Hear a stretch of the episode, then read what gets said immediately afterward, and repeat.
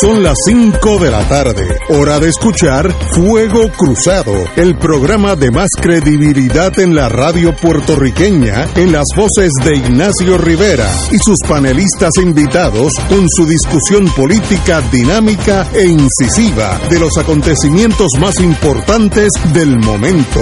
Fuego Cruzado comienza ahora. Muy buenas tardes, amigos y amigas de Fuego Cruzado. Estoy aquí frente a mí Paco Catala, muy buenas, Paco. Muy buenas tardes, Ignacio, y muy buenas tardes a todos los radioescuchas. El compañero Martín está remoto, pero está igual, aquí sentado al lado de nosotros. Compañero Martín. Saludos a ambos. Estamos en espera del compañero doctor eh, Cabanilla, que no nos ha llamado, pero ya mismo le mandamos una señal de, aviso de, de, infracción si no nos llama pronto. Y, pero en el interín vamos a empezar con lo obvio la última vez que nos reunimos aquí ustedes y conmigo era a, 24 horas de las elecciones. Vino las elecciones. Yo tuve la suerte que esta vez nadie me quiso coger ni una, ni una apuesta a mi botellita de vino. Me hubiera quedado sin, sin botella de vino en todo Santurce porque no pegué una lo cual demuestra tal vez mi obsolescencia política.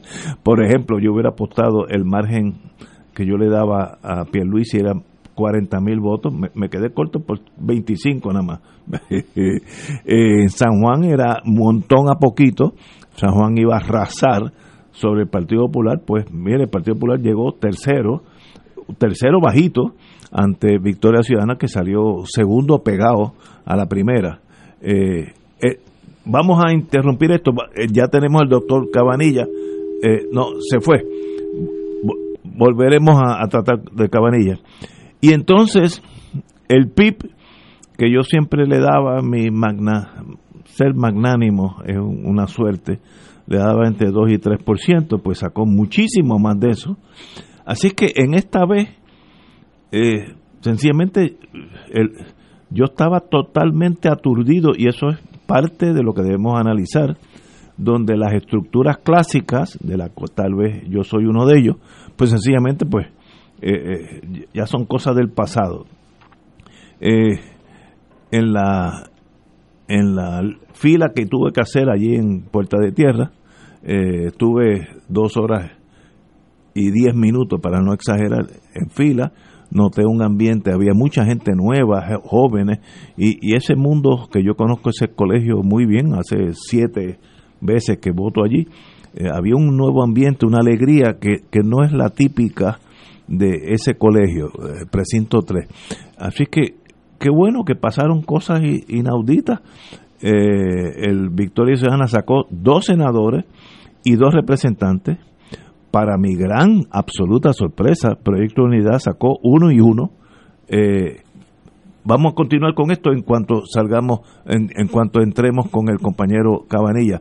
Buena, buenos días, doctor. Buenas tardes. Hola, buenos días. Digo, buenas tardes, sí. Bueno, tengo unas buenas noticias. Estoy leyendo aquí. Pfizer y Binotech anuncia una eficacia de 90% en su vacuna contra el COVID-19. Eh, ¿Qué quiere decir eso en español? Doctor? Bueno, cuando dicen que es 90% efectiva, quiere decir que hay dos grupos de personas que se manejaron en, el, ensayo clínico eso, ¿no? La mitad de los pacientes, la mitad de los, no pacientes porque no estaban enfermos, la mitad de los sujetos recibieron la vacuna y la otra mitad recibieron una inyección de sal, de agua con sal, lo que llamamos un placebo. Después que entonces entraron miles de sujetos en el estudio, entonces rompieron el código, la, clave, para determinar quién había recibido placebo y quién había recibido la vacuna. Entonces analizaron el número de pacientes, el número de personas que se habían infectado con coronavirus, y vamos a poner que 100 se infectaran, ¿no? Entonces, de los 100 que se infectaron, 90 habían recibido el placebo y solamente 10 habían recibido la vacuna. Eso que quiere decir que es 90% efectivo. O sea, no es 100%, pero, pero definitivamente es efectiva. En cuanto a los que recibieron la vacuna, la severidad de la infección cuando se infectaron, pues esos datos no los tenemos, pero usualmente ocurre que cuando se, si la vacuna falla, muchas veces la, enfermedad pues es menos severa. Así que ese tipo de, información no la tenemos. Eh, y tampoco tenemos exactamente información acerca de la seguridad de la vacuna. Lo único que, nos dijeron es que, es segura. No dijeron cuántas, cuántos efectos secundarios. Ese tipo de detalles todavía no lo han dado. Pero ellos están solicitando ahora la aprobación del FDA y ahí tienen que someter toda esa información. Ahora lo que tenemos solamente es información publicada en la prensa, no, no hay ningún artículo científico que se haya escrito todavía, pero está estará en manos del FDA. Eh, ellos alegan que es segura, si es verdad que es 90% efectiva y es segura, pues ya esa vacuna está definitivamente aprobada en cuestión de poco tiempo. Y lo interesante también es que ellos dicen que tendrán de 15 a 20 millones de dosis y creo que estaban hablando ya de, este, a fin de, este mes, eh, ya tenerla aprobada si, si es que le FDA la prueba. Eh, ¿Qué quiere decir ese 90%? Que hay un 10% que aunque se la pongan puede coger coronavirus. Exacto, exactamente. Wow, wow. Y lo que está diciendo que ese 10%, pues no hay detalles en cuanto a si, a pesar de que falló la vacuna, eh, pero puede que, la, que haya fallado parcialmente, puede que la enfermedad que les dio a lo mejor fue menos seria. Exacto, sí. Que, los que no recibieron la vacuna. Y la semana pasada cuando hablamos, eh, indicamos que eh, Argentina y creo Brasil están usando la rusa o la china, creo que Brasil la china y Argentina la rusa, y no, no hay un track record de averiguar qué está pasando en Argentina, si está funcionando o si no está funcionando. Eh, nadie sabe nada sobre ese experimento. Eso no, no, lo han publicado. Wow. Porque eso es como... Y en, y en la misma Rusia ya llevan más de dos o tres meses con la vacuna rusa. No, no hay... Sí, eso es medio misterioso. Sí, sí, no, como que... Ellos dicen que están vacunando gente eh, como si estuviera ya aprobada, pero sin embargo todavía dicen que están haciendo el estudio fase 3 el estudio fase 3 lo que quiere decir es que se supone que estén dándole la mitad de, los pacientes la, vacuna y la otra mitad el placebo. Así que eso de que están usándola ya como si, como si estuviera aprobada, pues no, no hace sentido. O sea que no realmente no han revelado los detalles que necesitamos para poder analizar. Y, y en el plano internacional, continuamos hablando, eh, Europa supera los 12 millones de contagios y casi 300 mil muertos eh, y sobre todo indican aquí eh, aumenta la incertidumbre ante el inesperado foco en Dinamarca de una mutación del SARS-CoV-2 eh, ¿qué, es eso en español? bueno, les voy a explicar, pero eso la próxima columna mía para el domingo que viene, en el nuevo día, trata de ese tema específicamente. Lo que pasa es que han descubierto eh, estos animalitos que llamamos bisones, que en inglés probablemente conocen el nombre mejor en inglés que en español, el mink, ¿no? Los abrigos estos de mink. Sí, sí, los abrigos de, de esos animalitos que, tienen una piel eh, preciosa, muy bonita y muy calientita. Entonces, pero la realidad es que parecen ratones, pero son como, ratones con piel, ¿no? Entonces, pues en Dinamarca tienen la finca más grande del mundo de, de bisones y encontraron que se estaban enfermando los bisones, estaban desarrollando unos síntomas respiratorios y cuando se chequearon a ver que se habían infectado con el coronavirus. Parece que de los cuidadores le habían pegado el coronavirus a, los bisones. Entonces, lo, importante no es eso, lo importante es que en 12 de los, de los animales infectados eh, tenían tenían el, una cepa de, coronavirus que es más resistente a los anticuerpos que uno produce en contra del virus. Y obviamente pues eso tiene una importancia inmensa, porque no solamente no vamos a hacer suficientes anticuerpos protectores, sino que también tienen implicaciones para las vacunas, porque las vacunas lo que hacen es que nos, nos, nos, nos promueven la producción de anticuerpos en contra del virus, específicamente en contra de una proteína del virus que se llama la proteína S. Y esa proteína S es la, la proteína que el virus usa para poder penetrar al cuerpo humano. Y entonces cuando uno produce anticuerpos en contra de la proteína S, pues no permite que el, virus penetre en nuestro cuerpo. Pero ¿qué pasa? Que la mutación esa que tienen esos, esos, bisones, eh, lo que hace es que hace que las personas sean menos susceptibles a, los anticuerpos. Por lo tanto, insinúa también eso, que las vacunas en, esas en esas personas que se infectarían con ese virus, con esa cepa de virus mutante, pues no, no, no, funcionaría no funcionaría las vacunas. Así que eso, es un hallazgo muy importante. Entonces lo que han hecho en Dinamarca es que han mandado a matar todos los bisones. Ay Dios. Una medida radical.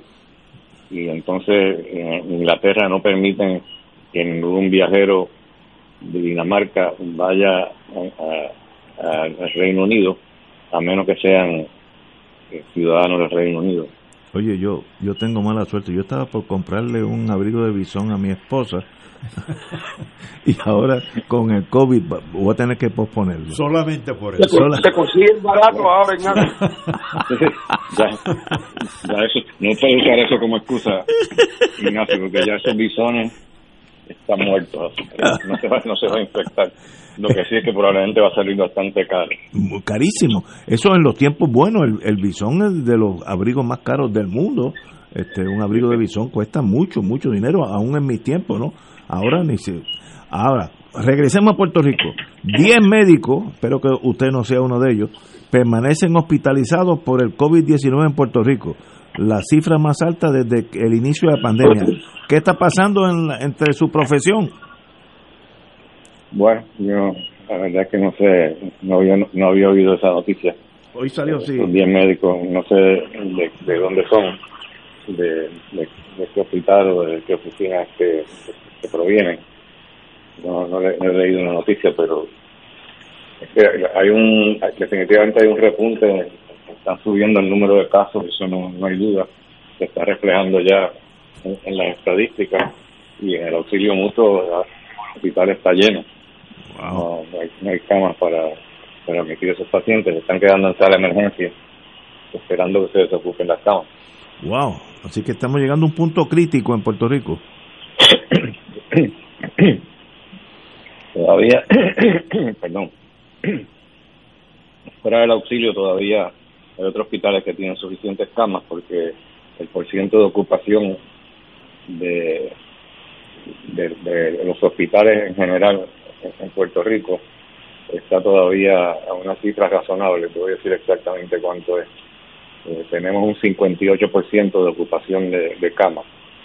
Claro que esos pacientes usualmente los admiten a unas unidades especiales que llamamos eh, cuartos de presión negativa y la, ocupación de los cuartos de presión negativa eh, interesantemente no, no ha subido gran cosa, ha subido algo, porque está 51%, más o menos 51-52%, y últimamente está entre 59 y 57%, así que sí ha subido, pero todavía hay suficientes camas de presión negativa disponibles en el resto de la isla. En el auxilio, como dije, pues estamos, estamos llenos. Pero nosotros estamos viendo casi 10% de los pacientes de, COVID de, todo Puerto Rico. Eso explica por qué estamos llenos. Exacto, eso iba a decir yo. Tal vez están porque la gente parte de la premisa que ustedes pues están a, cargo de, esta pandemia o, tienen el conocimiento, ¿no? Entonces van al, sitio número uno en vez de eh, quedarme donde yo me quedaría, tal vez en, el regional de adjunta. Estoy pensando en voz alta, ¿no? Para hacer un punto. Eh, tal vez eso sea parte del problema y no es necesariamente que en Puerto Rico las, todas las camas están tan altas como las tienen ustedes, ¿no? Bueno. Pero sí, ha, ido aumentando el número de camas ocupadas. Eh, por ejemplo, eh, el 5 de noviembre habían 518 eh, camas ocupadas, camas generales ocupadas por COVID. El siguiente día 526, luego bajó 518, hoy está en 544. Y eso comparado con, con un mes atrás, las cifras estaban en los 400, o sea que ya rebasamos la, la cifra de 400 y estamos ahora consistentemente por encima de 500. Wow. El, el, presidente del Colegio de Médicos, eh, Víctor Ramos, fue el que confirmó que hay 10 galenos que permanecen hospitalizados por el COVID, así que es algo, serio, ¿no? Me imagino. Sí, bueno, yo no, no, no, no conozco bien esos datos, no, no los había leído. Pero la realidad del caso es que nosotros tratamos o intentamos de tratar los pacientes ambulatoriamente lo más posible, por lo menos nosotros me refiero al protocolo nuestro, no, no quiero decir todo el auxilio, porque no todo el auxilio es usando el protocolo nuestro. Que nosotros intentamos tratarlos ambulatorios siempre y cuando estén oxigenando bien. Si el paciente tiene la oxigenación baja en sangre, pues entonces los hospitalizamos, pero la gran mayoría de las veces se pueden manejar eh, como, como paciente ambulatorio dándole el tratamiento en la casa. Pregunta, si, si la bola sigue rodando, como dice Pfizer y BioNTech, eh, ¿para cuándo usted pensaría que esta vacuna va a estar por lo menos eh, limitada, pero... Ah, eh, según ellos, para para fin de para, para fin de, noviembre, ah, ellos piensan que ya pueden tener algo, así que estamos estamos bien cerca. Eso es sujeto, obviamente, a la aprobación del FDA. Sí, sí, ellos, ellos alegan que ya a fines de mes la pueden, pueden tener de 15 a 20 millones de dosis en el mercado. Bueno, doctor, recuerde que las primeras que lleguen al auxilio, usted me llama a mí, aunque sea a las 4 de la mañana. Martín. bueno, y eso, doctor, que todavía no hemos visto el, el repunte después de la locura de los días de las elecciones Sí, donde ha habido tanta aglomeración. Está empezando a reflejar, porque el periodo de incubación son promedio de cinco días.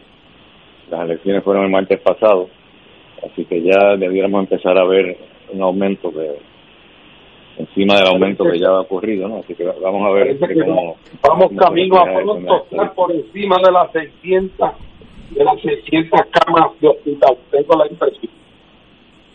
Esperemos que no sea así. Ahora, el que tiene que estar furioso, doctor, es, Trump. Claro.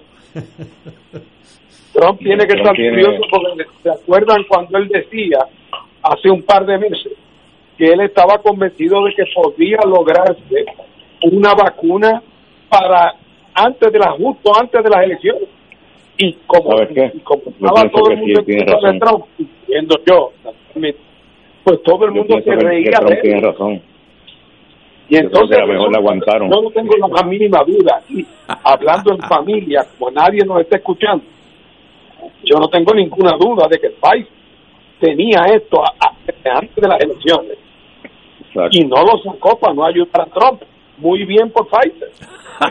Sí, no, y se lo advirtieron. a Trump. Es raro eso de que tres o cuatro días estar seguro, presidente, que nosotros vamos a tener esta vacuna en cuanto estemos seguros de que la vacuna eh, es tolerable, que no tiene muchos efectos secundarios y que funciona bien.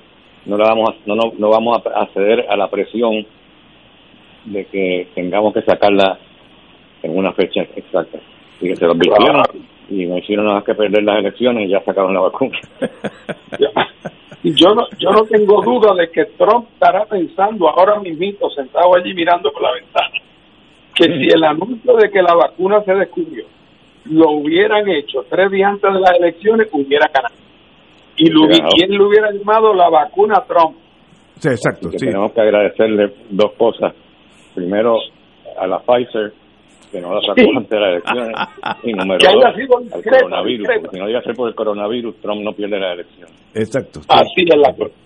Es, con todo y eso, y la diferencia es 4 millones de, de, de votos, más nada que eso no es nada en Estados Unidos. 70 millones a 74 millones, casi empate. pero eso si fuera una sola elección, pero es que son 50 elecciones.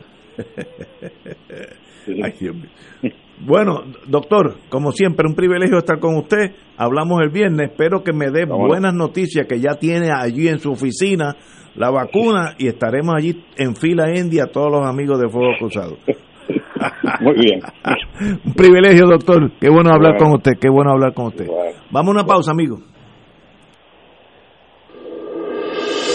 Esto es Fuego Cruzado por Radio Paz 810 AM.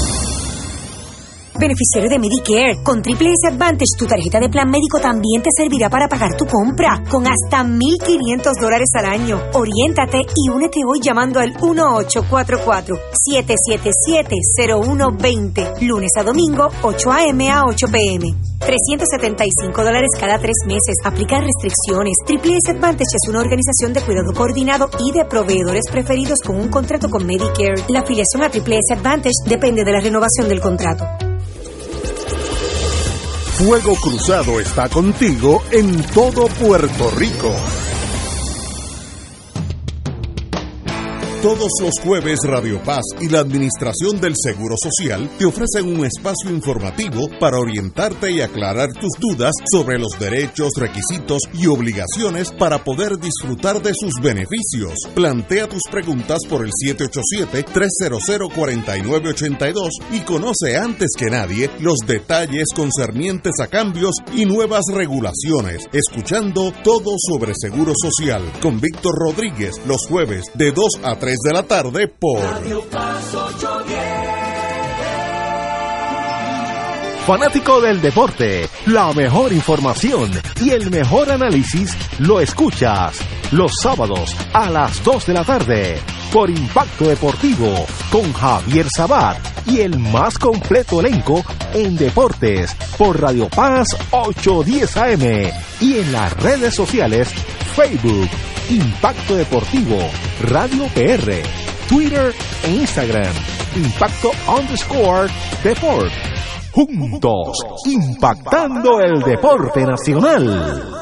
Radio Paz te ofrece el mejor motivo para levantarte temprano y disfrutar el comienzo de un nuevo día de lunes a viernes con Enrique Liboy y Radio Paz en la mañana. La dosis perfecta de noticias, deportes y éxitos musicales de todos los tiempos, humor y curiosidades, calendario de actividades y tus peticiones musicales por el 787-300-4982. Conéctate con el 810 AM de lunes a viernes con Enrique Liboy y Radio Paz en la mañana. Y ahora continúa Fuego Cruzado.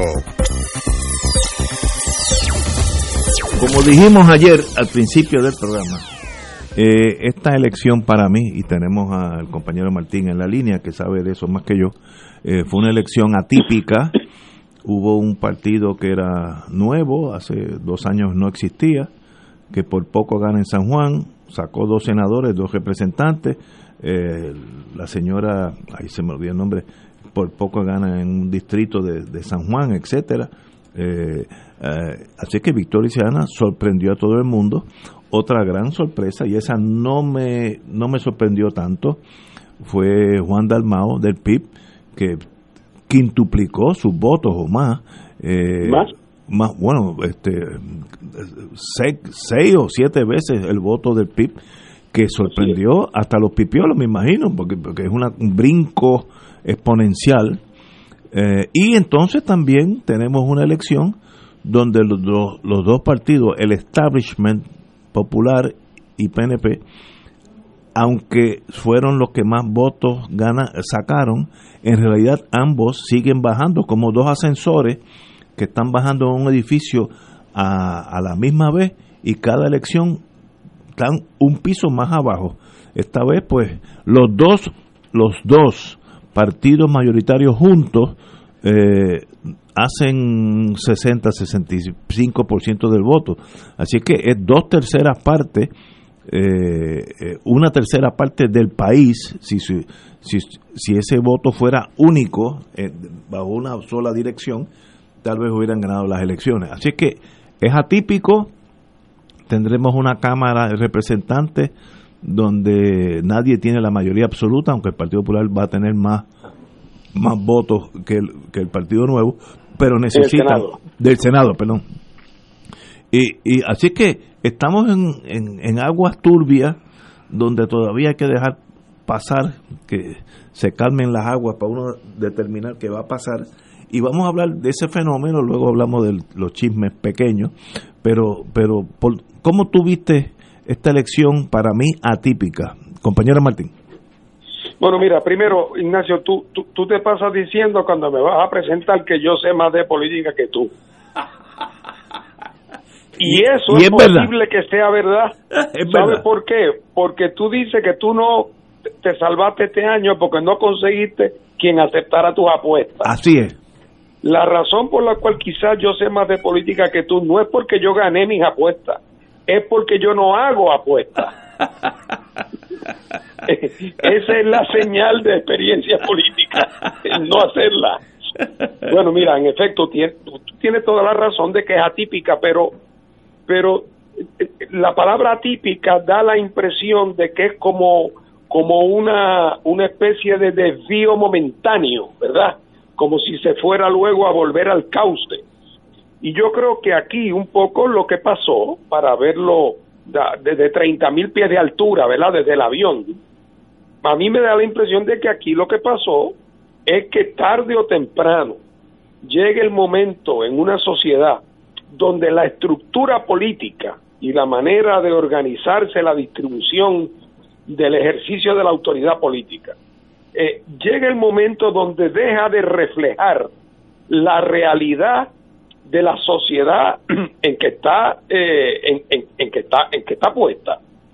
Y por muchos años el bipartidismo PNP popular se fue desarrollando y mutando, como diría el doctor Cabanilla, para reflejar una realidad desde el Puerto Rico de la posguerra eh, durante un periodo largo de muchas décadas y ese proceso se fue refinando. Llegó el momento en que la realidad subyacente, lo que le dio vida tanto en lo ideológico como en lo psicológico como en lo material, que le daba vida a esa estructura, se empezó a degenerar, se empezó a deteriorar, se empezó a corroer y a corromper. Eh, y, el, y no me refiero meramente a los individuos que dirigían, me refiero a la estructura de desarrollo económico, me refiero a las instituciones, eh, me refiero en ese sentido a la sociología del país. Y llega el momento donde un buen día como la represa, ¿hasta cuándo duran las represas sin romperse? Hasta el día que se rompen. y aquí esa fuerza se vino acumulando, ¿verdad?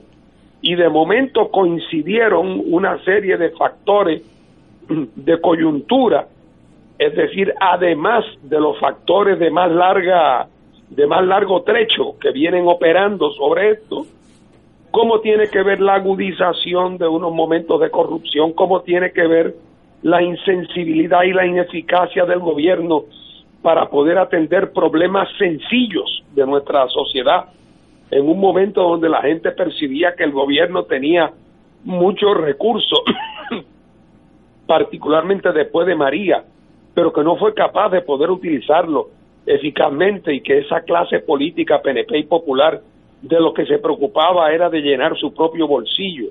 Eh, el episodio de lo de Roselló en el 19 fue una especie de, como dicen en buen castellano, un preview, ¿eh?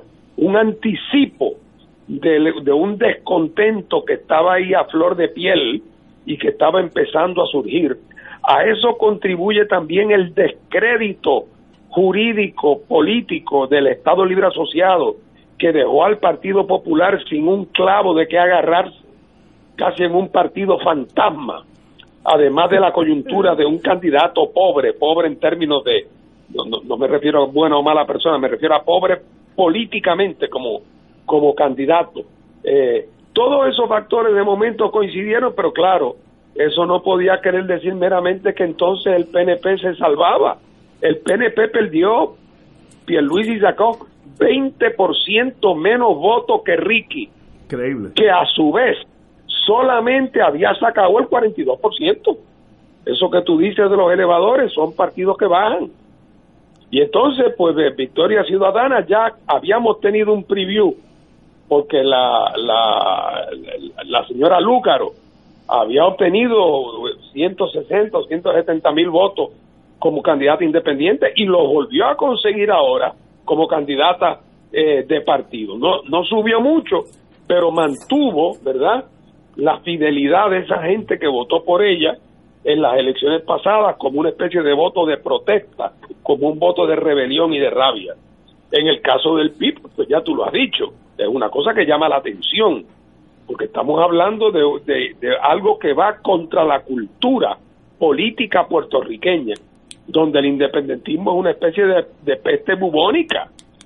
Y entonces un candidato identificado con el, con el independentismo subir de momento de dos y pico por ciento a 14 por ciento del voto, eh, y, con, y con un electorado ecuménico, eh, pues una cosa que dice hasta qué punto realmente debajo de la superficie eh, hay corrientes profundas que están en marcha, pero casi nada es un país que se está cayendo en canto, Ignacio, y eso tiene que tener algún, algún, algún, alguna consecuencia.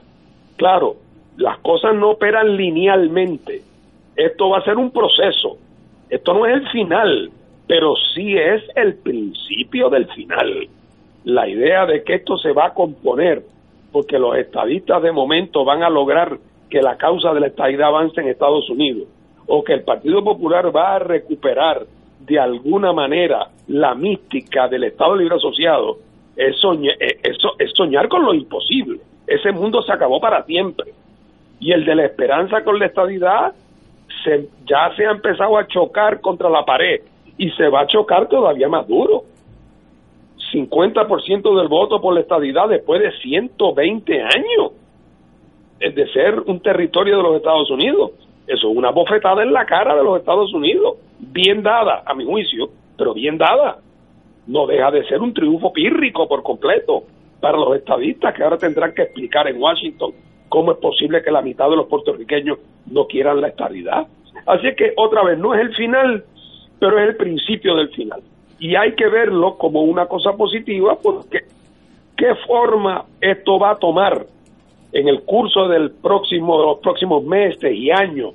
¿Qué forma esto va a tomar? Yo no tengo ninguna duda de que la forma que va a tomar es un proceso de diálogo y negociación intenso de las fuerzas políticas puertorriqueñas con el Congreso de los Estados Unidos, que va a terminar poniéndole fin a la condición colonial de Puerto Rico y enrumbando a Puerto Rico hacia una condición de soberanía propia.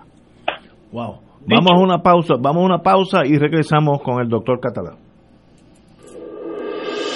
Esto es Fuego Cruzado por Radio Paz 810 AM. Marta o Moraima ¿Quién tiene el mejor plan?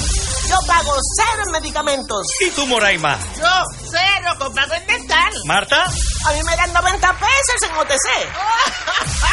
y a mí 5 mil en dental. Ambas ganan con MMM Elite, el plan que cuida tu salud y tu bolsillo. Llama y oriéntate. MMM Healthcare LLC es un plan HMO con un contrato Medicare. La afiliación en MMM depende de la renovación del contrato. Cómprame un sistema solar y escúchame aquí en Radio Paz. Todos los viernes a las 4 y 30 de la tarde te espero para que me cuentes tus inquietudes acerca de placas solares con baterías. Comunícate conmigo, soy Luis Enrique, al 787-536-7938 de Solar Store. Cómprame un sistema solar. En Radio Paz 810 AM agradecemos las contribuciones de nuestros oyentes recibidas a través de ATH Móvil durante esta larga cuarentena, que nos ha permitido mantenernos en el aire a pesar de la difícil situación económica que nos ha golpeado duramente. Permanecemos a flote, pero cada vez es más cuesta arriba la misión de seguir operando este ministerio radial al servicio de nuestros hermanos en la fe y nuestra iglesia. Ahora más que nunca necesitamos de tu solidaridad. Entrando a la aplicación ATH móvil de la siguiente manera. Paso número 1, marca Pay Business. Paso 2, busca Radio Paz 810. Número 3, escribe la cantidad del donativo. Y número 4, presiona enviar. Muchas gracias por tu ayuda y mil bendiciones ahora y siempre. Todos los jueves Radio Paz y la Administración del Seguro Social te ofrecen un espacio informativo para orientarte y aclarar tus dudas sobre los derechos, requisitos y obligaciones para poder disfrutar de sus beneficios. Plantea tus preguntas por el 787-300-4982 y conoce antes que nadie los detalles concernientes a cambios y nuevas regulaciones, escuchando todo sobre Seguro Social con Víctor Rodríguez los jueves de 2 a 3 3 de la tarde por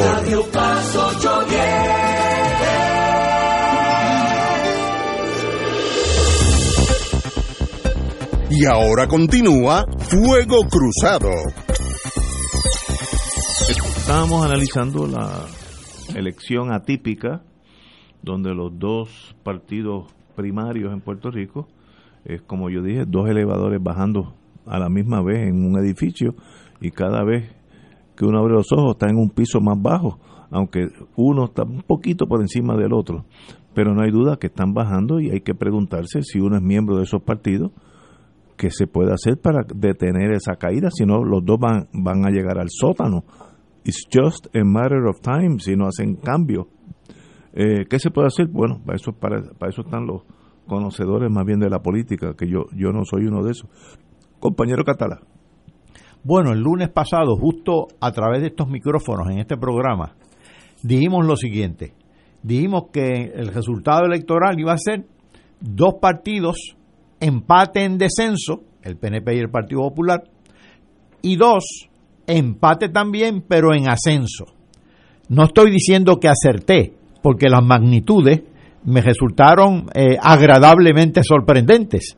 Pero ciertamente en tendencia eso fue lo que pasó porque ya eso se veía venir en el 2016. Los copos de más del 50% de los votos, ya eso pues desapareció. En el 2016 el candidato del PNP, Ricky Rosselló, ganó con más o menos un 42% de los votos y el, el doctor eh, Efraín Bernier eh, sacó creo que 38% de los votos. Así que ya estaban en descenso. Ahora pues Pierluisi ganó por 32% de los votos, 32, 33 y este Charlie eh, sacó 31, 32, pues nuevamente descenso. Entre los dos no tienen las dos terceras partes del, del, del electorado. Ahora, ¿por qué descendió el PNP y por qué descendió el Partido Popular? No son exactamente las mismas razones, aunque hay denominadores comunes como los, que estaba apuntando Fernando Martín. Ciertamente, la corrupción en el PNP ha ido en ascenso.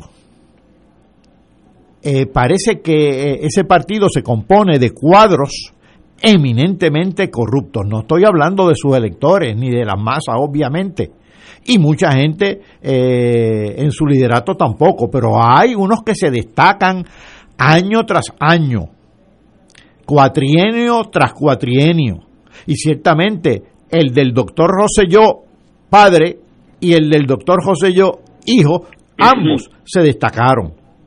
La insensibilidad social, el famoso chat revelado en el 2019, no hizo otra cosa que revelar además de vulgaridad, eh, insensibilidad. Es decir, es una política que transita entre la vulgaridad y el delito.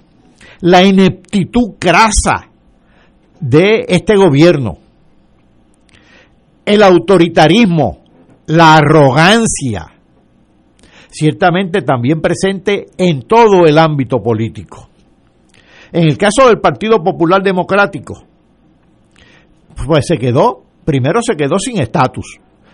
Se lo tumbaron las tres jamas de gobierno de Estados Unidos para empezar. La jama judicial, la jama legislativa y la jama ejecutiva. El último aldabonazo lo dio la ley promesa, que como he dicho ya en varias ocasiones aquí, en su título 1 lo primero que hace es citar la disposición congresional que él dice que el Congreso tiene la autoridad para disponer de los territorios casi nada. Y esa es, ese es el fundamento constitucional de la ley promesa, ley vigente en la que se amparan las acciones de la Junta de Control Fiscal. El programa social de ambos partidos, ¿en qué, se quedó? ¿En qué, ¿En qué quedó ese programa? ¿Cuál es? Así que esos partidos tenían que ir, que ir deteriorándose. Y en algún lado, por buenas o por default, por buenas razones o por default tenían que caer los electores. Y había opciones. Es sorprendente que el Partido Independentista puertorriqueño y que Victoria Ciudadana, ambos casi sumen el 30% de los votos, alrededor del 28%, 14% cada uno más o menos.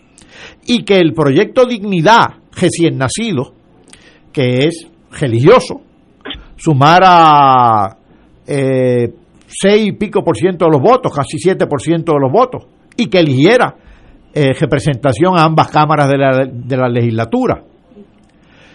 Ciertamente se ha dado un, un vuelco.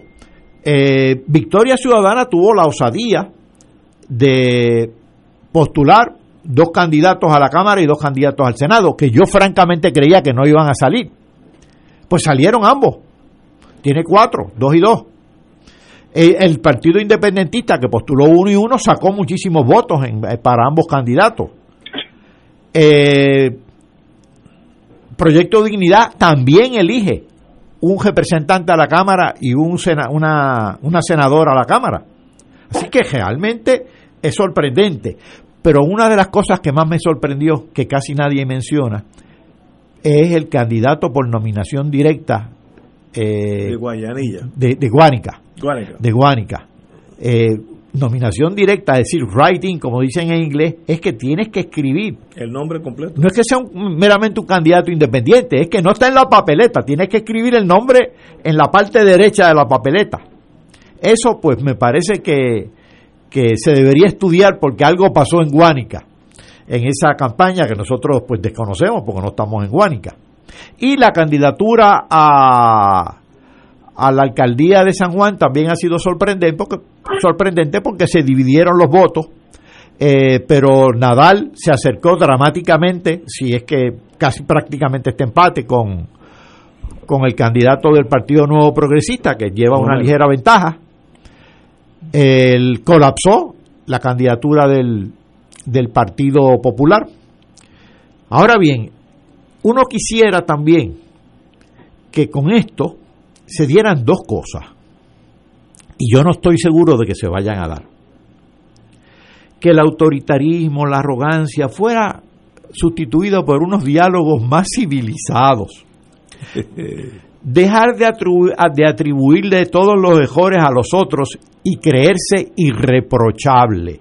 A mí me parece que esa actitud, pues primero que es primitiva, pero aparte de primitiva, yo creo que es cada vez más políticamente poco adecuada. Pero todavía existe, está por ahí, circula por ahí. Eh, también hay algo de esta campaña que me llamó la atención. Hubo unos temas que virtualmente no se discutieron. Otros fueron ampliamente discutidos. Por ejemplo, la ampliamente discutidos la educación, la sexualidad, toda esta cuestión de perspectiva de género, la transparencia en el gobierno, el sistema de mérito, eh, el plan universal de salud fue discutido ligeramente, pero fue discutido. Hubo por lo menos tres candidatos que, que lo señalaron, el del PIB, Victoria Ciudadana, y también inclusive el del Partido Popular. Eh, la restaura- restaurar el presupuesto de la Universidad de Puerto Rico fue discutido, pero hubo otros que fueron soslayados. Y fueron los siguientes, a mi juicio. La economía de Puerto Rico está montada en dos pilares aparte del cooperativismo y de un montón de negocios y pequeñas eh, empresas puertorriqueñas, está montado en el enclave, que está montado en exenciones contributivas y en transferencias federales. Y eso ha dado lugar a una cacería de gentas, a una búsqueda de privilegios ilimitada. Y eso me parece que está íntimamente ligado al sistema de capitalismo dependiente, al sistema colonial de Puerto Rico. Y esa subordinación de todos los puertorriqueños, de todos los miembros de la sociedad, a la lógica operativa de este sistema no se discutió, porque para eso tendríamos que hablar de descolonización. Eso está por verse. Eh, sí se discutieron temas de subordinación, pero de subordinación de grupos, de subordinación relacionales, no de la subordinación sistémica.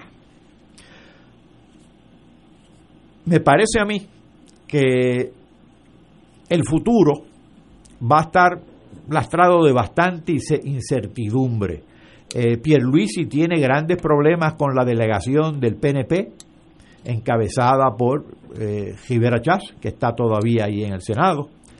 Eh, la delegación del Partido Popular está dando pasos un tanto extraños.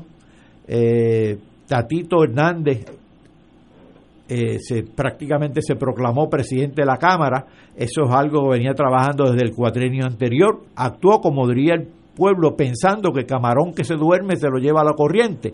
Y si he venido trabajando desde hace tiempo déjame tirarme al ruedo lo, antes posible. Eh, pero como eh, también dice el pueblo la prisa es mala consejera. Y veo mucha hambruna en estos políticos, mucha desesperación. Eh, deberían calmarse un poco y pensar más en dialogar, eludir esa arrogancia típica de la gestión política y reconocer que realmente no representan a todos, cada uno representa a una parte. Tenemos que ir a una pausa, continuamos con este tema y regresamos ya mismo con Fuego Cruzado. Esto es Fuego Cruzado por Radio Paz 810 AM. Beneficiario de Medicare, con Triple S Advantage, tu tarjeta de plan médico también te servirá para pagar tu compra, con hasta 1.500 dólares al año. Oriéntate y únete hoy llamando al 1844-777-0120, lunes a domingo, 8 a.m. a 8 p.m. 375 dólares cada tres meses. Aplican restricciones. Triple S Advantage es una organización de cuidado coordinado y de proveedores preferidos con un contrato con Medicare. La afiliación a Triple S Advantage depende de la renovación del contrato. Fuego Cruzado está contigo en todo Puerto Rico.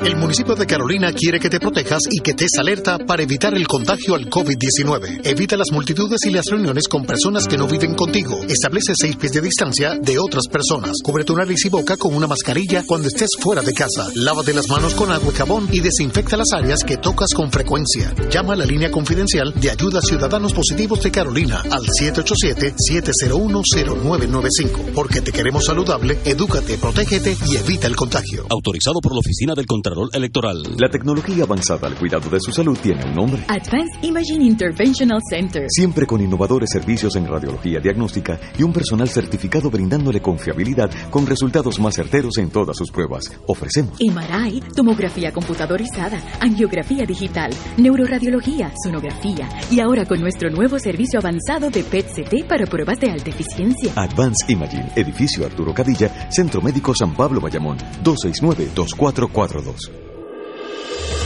Fuego Cruzado, el programa de más credibilidad en la radio puertorriqueña, es ahora la tribuna abierta de análisis noticioso, con diversas perspectivas que exploran el trasfondo de lo que acontece a diario y cómo nos afecta. Escucha Ignacio Rivera y sus panelistas invitados de lunes a viernes en Fuego Cruzado en transmisión diferida a las 10 de la noche por Oro 92.5 FM. En Oro 92.5 FM, Radio Paz 810 y el Canal 13 estamos trabajando a tono con la emergencia que en estos momentos está viviendo Puerto Rico. Estamos ofreciendo nuestros servicios al máximo con el personal disponible según nos permitan las circunstancias. Si tiene un mensaje para ofrecer a sus asociados, clientes o personal, solo tiene que llamar al 787-349-7949, 787-552-0825 y nuestros empleados le comunicarán al personal de ventas para atender su necesidad. A nuestros clientes estén en comunicación con su ejecutivo o ejecutiva de ventas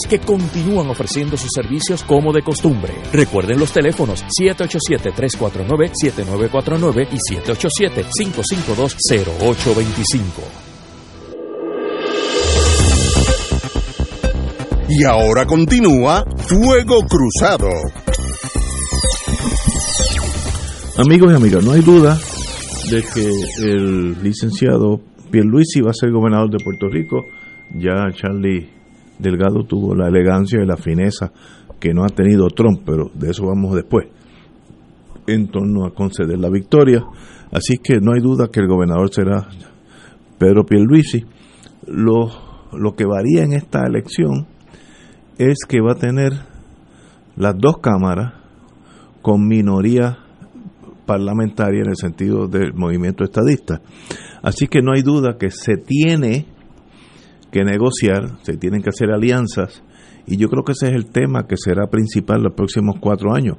¿Cómo tú ves, compañero Martín, ese nuevo mundo de la negociación el llegar a acuerdos entre todos los partidos que hay allí, que hay, ahora hay cuatro, está el nuevo eh, Partido Popular, PIB, Victoria Ciudadana y Dignidad. Hay cinco partidos con miembros allí. Así que gobernar ahora va a ser menos fácil que antes, cuando uno tenía mayoría absoluta, que si declaraba que la ley de gravedad no existía, pues la pasaban unánimemente. Hoy va a ser más difícil. ¿Cómo tú lo ves?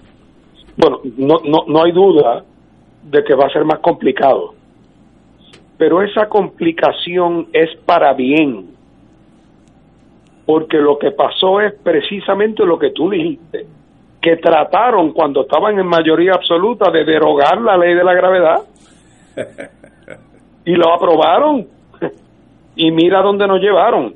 O sea, aquí la experiencia del monopolio del poder a base de tener control absoluto de Cámara y Senado y la gobernación. Hace mucho, mucho, mucho, muchos, muchos años que no se usa para bien en Puerto Rico.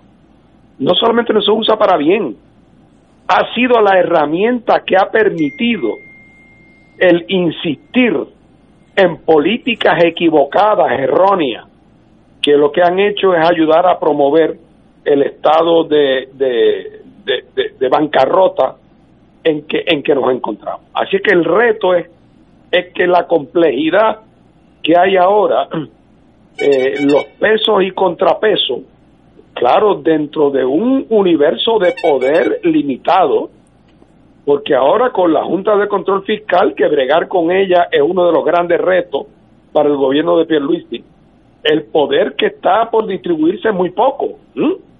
Eh, y el cuadro es el que tú dices. Eh, la gobernación está en manos de Pierluisi, la Cámara va a estar en manos de los populares, pero por un voto. Y en el Senado, que se requiere una mayoría de 14 para poder tener mayoría, aunque fuera mayoría por un voto, los populares lo que tienen es 13. Es posible, los populares tendrán velas prendidas de que quizás cuando venga el recuento en, en el escrutinio puedan lograr ese escaño 14, pero si lo lograran, en todo caso sería por un voto. Eh, y en este momento no lo tiene. Y el Senado es importante porque, digo, porque Pierluisi no puede hacer un nombramiento a su gabinete si no tiene por lo menos 14 votos en el Senado. Eh, así es que esto debería servir para que Pierluisi entre en una actitud de tratar de buscar consensos. Y aquí hay un potencial de consensos significativo en muchas áreas. Pero desgraciadamente el Partido Popular y el PNP en el pasado han visto la búsqueda de consenso como una señal de debilidad eh, y lo que han tenido es más bien una cultura de resistencia, una cultura de ir a la defensiva, eh, en vez de una cultura de ir a buscar eh, soluciones y, puntos de encuentro.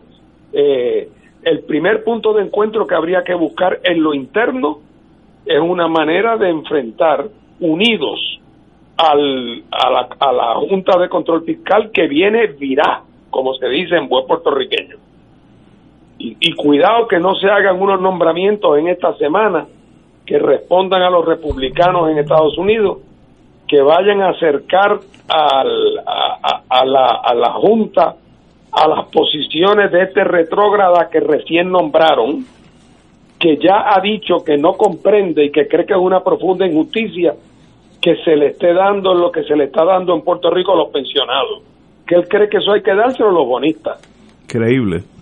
¿Verdad? Así es que, eh, ojo, que por ahí hay que trabajar con mucho cuidado. Y lo otro es que hay que, hay que volver a traer otra vez y poner sobre la mesa el que el tema del estatus hay que trabajarlo con Washington, que no va a ser a base de haber sacado 51% en un, en un referéndum, que eso en todo caso, lo, como dije ahorita, es un triunfo pírrico para la estabilidad, y que hay que ir a buscar un proceso, hay que comprometer al Congreso con un proceso de evaluación, negociación de alternativas que no sean territoriales para ver si salimos del hoyo colonial.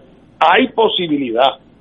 Esa Cámara Demócrata que se acaba de elegir en Estados Unidos, en el cual el Partido Demócrata va a traer, porque no tiene otra alternativa que traer, el tema de la estabilidad para Washington. Porque allá es unánime, todos quieren, todos de Washington quieren ser Estado. Y los negros americanos, que son los que le dieron el triunfo a Biden, y eso lo sabe todo el mundo, van a exigir como mínimo que la Cámara de Representantes se enfrente al tema de la estabilidad para Washington, D.C., porque significa no solamente dos, demócratas más, significa dos senadores afroamericanos. Así que eh, va a haber que matarlos en la raya a los demócratas afroamericanos para que el Congreso no entre al tema de la estabilidad. Y entonces por la misma puerta que entra ese debate, hay que meter el debate sobre Puerto Rico. Hombre, que no va a ser el debate de la estabilidad, porque aquí no hay unanimidad. Va a ser un debate sobre un proceso de libre determinación.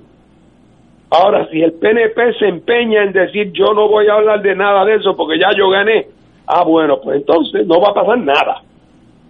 Y Pierluisi va a perder una magnífica oportunidad de aparecer como líder de todos los puertorriqueños que quieren superar la condición territorial. Eh, así es que ahí hay dos tareas enormes.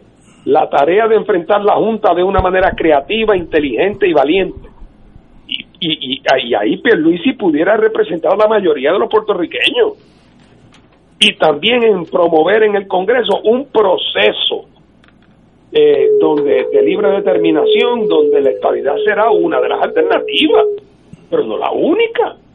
Y, y hay ambiente allá, montándose en el carruaje del debate sobre Washington DC, claro, serán procesos paralelos eh, y hay que aprovechar esta oportunidad. Si se cuelga en esas dos materias, Pierluisi tendrá F.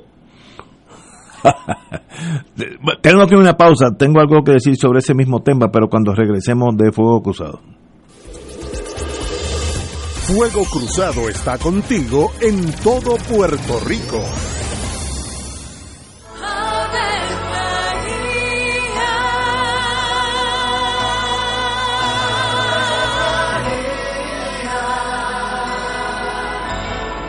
El ángel del Señor anunció a María. Y ella concibió por obra del Espíritu Santo. Dios te salve María, llena eres de gracia, el Señor es contigo. Bendita tú eres entre todas las mujeres, y bendito es el fruto de tu vientre Jesús. Santa María, Madre de Dios, ruega por nosotros pecadores, ahora y en la hora de nuestra muerte. Amén. He aquí la esclava del Señor. Hágase en mí según tu palabra. Dios te salve María, llena eres de gracia, el Señor es contigo. Bendita tú eres entre todas las mujeres y bendito es el fruto de tu vientre Jesús. Santa María, Madre de Dios, ruega por nosotros Y el Verbo se hizo carne. Y habitó entre nosotros. Dios te salve María, llena eres de gracia, el Señor es contigo.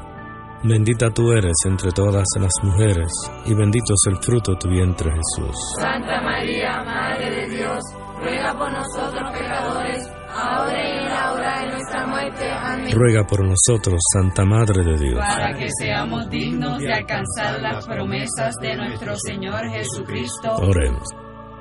Derrama, Señor, tu gracia sobre nosotros, que por el anuncio del ángel hemos conocido la encarnación de tu Hijo, para que lleguemos por su pasión y su cruz a la gloria de la resurrección, por Jesucristo nuestro Señor. Amén. Gloria al Padre, al Hijo y al Espíritu Santo. Como era en un principio, ahora y siempre, por los siglos de los siglos. Amén. Como parte de la conducta ética que debe regular lo que piensa, hace y dice cada rotario antes de actuar, este debe plantearse lo siguiente: ¿es la verdad? ¿Es equitativo para todos los interesados? crea buena voluntad y mejores amistades, es beneficioso para todos los interesados. Esta es la prueba cuádruple. Mensaje del Club Rotario de Río Piedras. Aquí la llama se enciende cada tarde a las 5 porque escuchas Radio Paz 810 AM, WKBM San Juan y retransmite en diferido WOROFM Corozal San Juan, la Casa de Fuego Cruzado, el programa de más credibilidad en la radio puertorriqueña.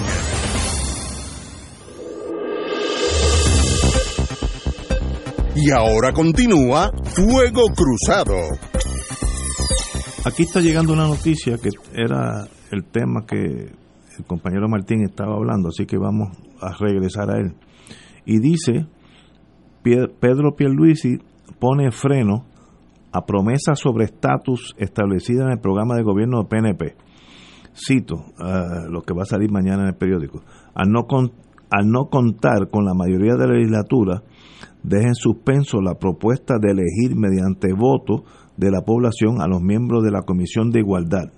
Eh, ¿Cómo eso afecta lo que tú acabas de analizar, compañero Martín? Bueno, eso se puede ver de dos maneras. A mí me gustaría pensar, me gustaría pensar, sería la interpretación optimista, que Pierluisi al hacer esto, lo que en efecto está diciendo es nosotros no nos vamos a obsesionar a ponernos una gringola y a decir el gobierno de Puerto Rico no va a hacer nada más que tratar de conseguir la estabilidad en el Congreso. O sea, él está telegrafiando bajo la interpretación optimista de que él no va a hacer eso y está usando como, entre comillas, excusa que no tiene mayoría legislativa eh, y que por lo tanto la, la búsqueda unilateral del tema de, estabilidad, ignorando las otras alternativas, eh, que eso él no, no, no lo va a promover.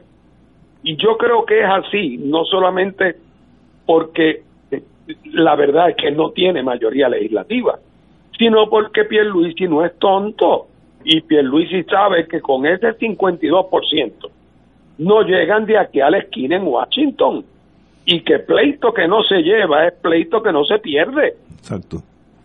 Y por lo tanto, ¿para qué tratar? Entonces, este es el momento de oro para él utilizar como excusa de que no tiene eh, control de la legislatura, para decir, por lo tanto, tenemos que actuar en conjunto.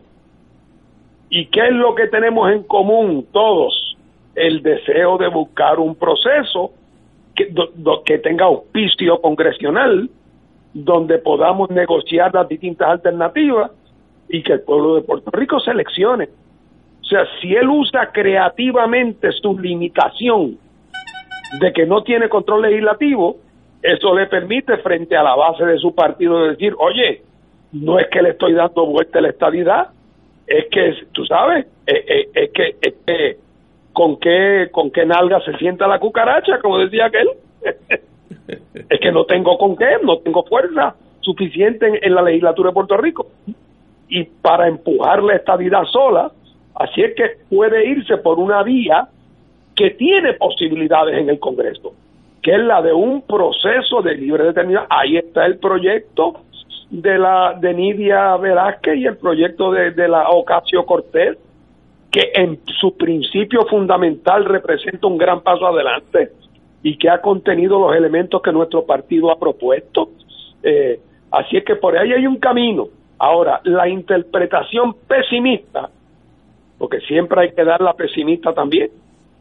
La pesimista es que él dice con el tema del estatus yo no voy a bregar ni con un palo largo hasta el día que yo tenga una mayoría en Cámara y Senado. Y mientras tanto, eso lo pongo, lo pongo en el congelador y de ahí no lo saco. Esa sería la interpretación pesimista. Si hace eso, se cuelga también en política, porque el, genio de la política está en la capacidad de poder hacer eh, eh, eh, de limones limonada. Y su limitación, el no tener control de Cámara y Senado, irónicamente, le abre una puerta allá para salir de una encerrona que de otra manera lo llevaría a un fracaso. Wow. Bueno, compañero Catalá, ¿qué usted opina de ese?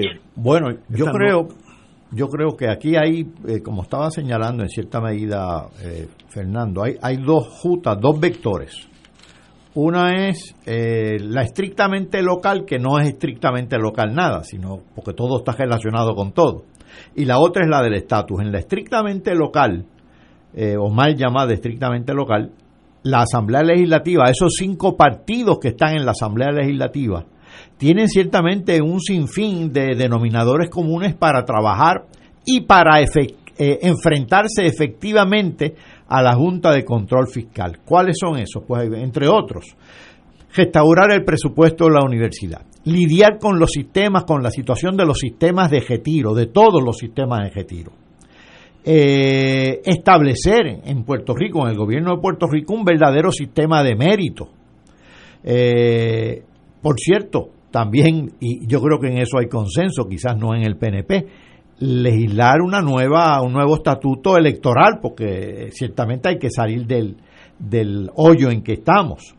Hay toda una serie de derechos laborales, los proyectos de energía renovable eh, son fundamentales. Ahora bien, algunos dirán que con relación al tema del estatus, este no es el momento por la, por la situación económica, por la, por la situación de la deuda. Y yo recuerdo precisamente en el 1989-91 que varios de los temas medulares que se examinaron en el proceso de estatus eran precisamente estos, cómo lidiar con la deuda, cómo lidiar, cómo, cómo hacer eh, transiciones en los distintos programas de transferencias federales. Son temas medulares que tienen que ver con lo cotidiano en Puerto Rico, pero que están inscritos en el tema del estatus.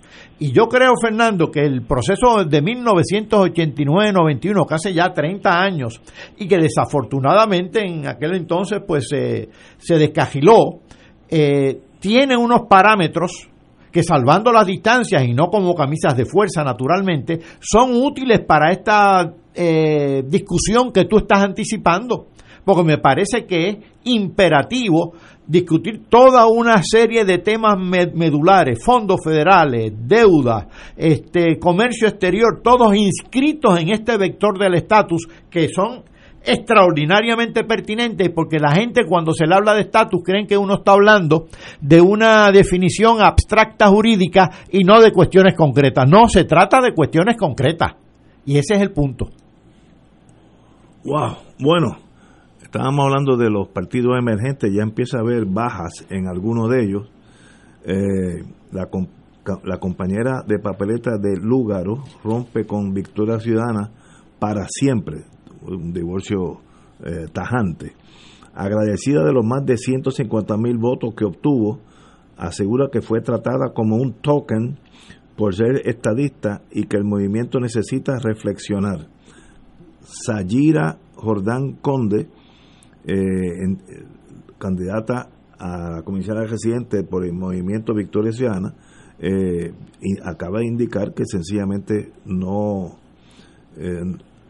no va a continuar con victoria ciudadana y eso a una semana de una lo que se podría considerar hasta una victoria pues choca eh, eh, y, habló pues voy a citar no renuncio a los postulados reflejan lo que busco en mi vida pero yo cumplí con el compromiso hasta el 3 de noviembre no me veo ya en victoria ciudadana hay gente que en el movimiento que no entiende el movimiento mismo ah, bueno pues Martín, no hay, no hay victoria absoluta, así que ya dentro de Victoria Ciudadana comienzan a haber eh, escisiones de ese movimiento. Compañero.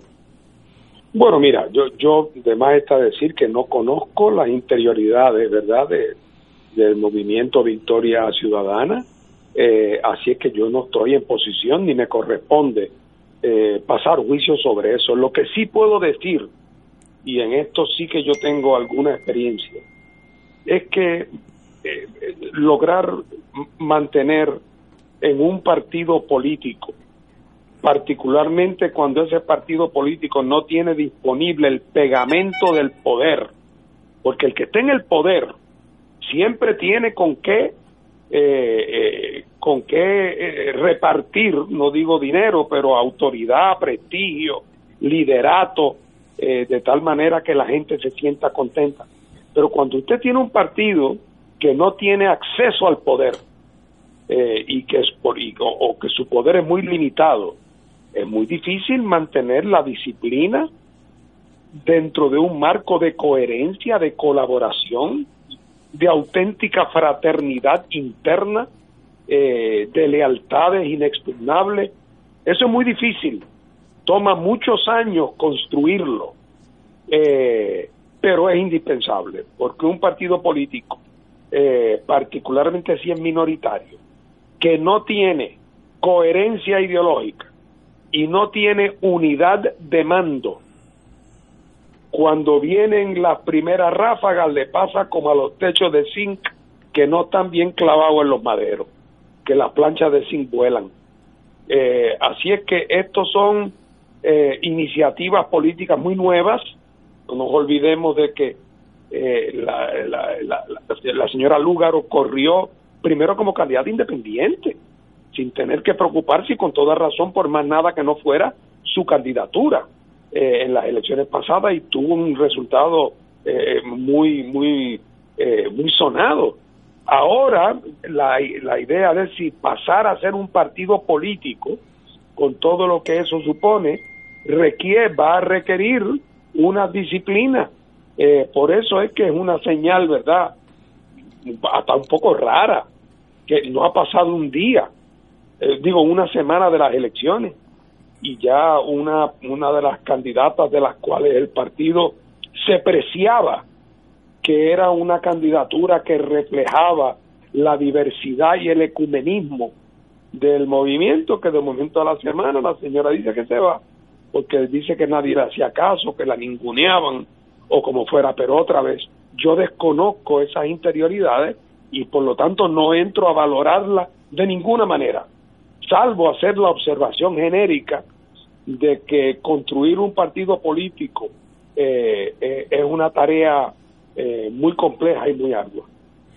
Eh, ella dijo más, lo tengo aquí, déjame buscarlo, siempre se me escapa, pero cito a la señora candidata a la comisionada residente. No es un secreto que el movimiento se compone de muchos independentistas. No me gusta esa palabra de izquierdista, muchos independentistas. Se me cuestionaba mi ideología estadista y, y no sé y no se entendía como una alternativa descolonizadora. Se hablaba abiertamente de ello y en cierto modo me sentí que estaba haciendo tokenizing. eh, un- un- Usada Sí, simbólicamente. bueno, el- sim- ese argumento, Ignacio, mira lo que ha pasado también en el otro lado. En el Partido Dignidad, la, la persona que salió electa al Senado, eh, de apellido Rodríguez, eh, es una persona que es muy religiosa, católica, y también es una independentista de toda la vida.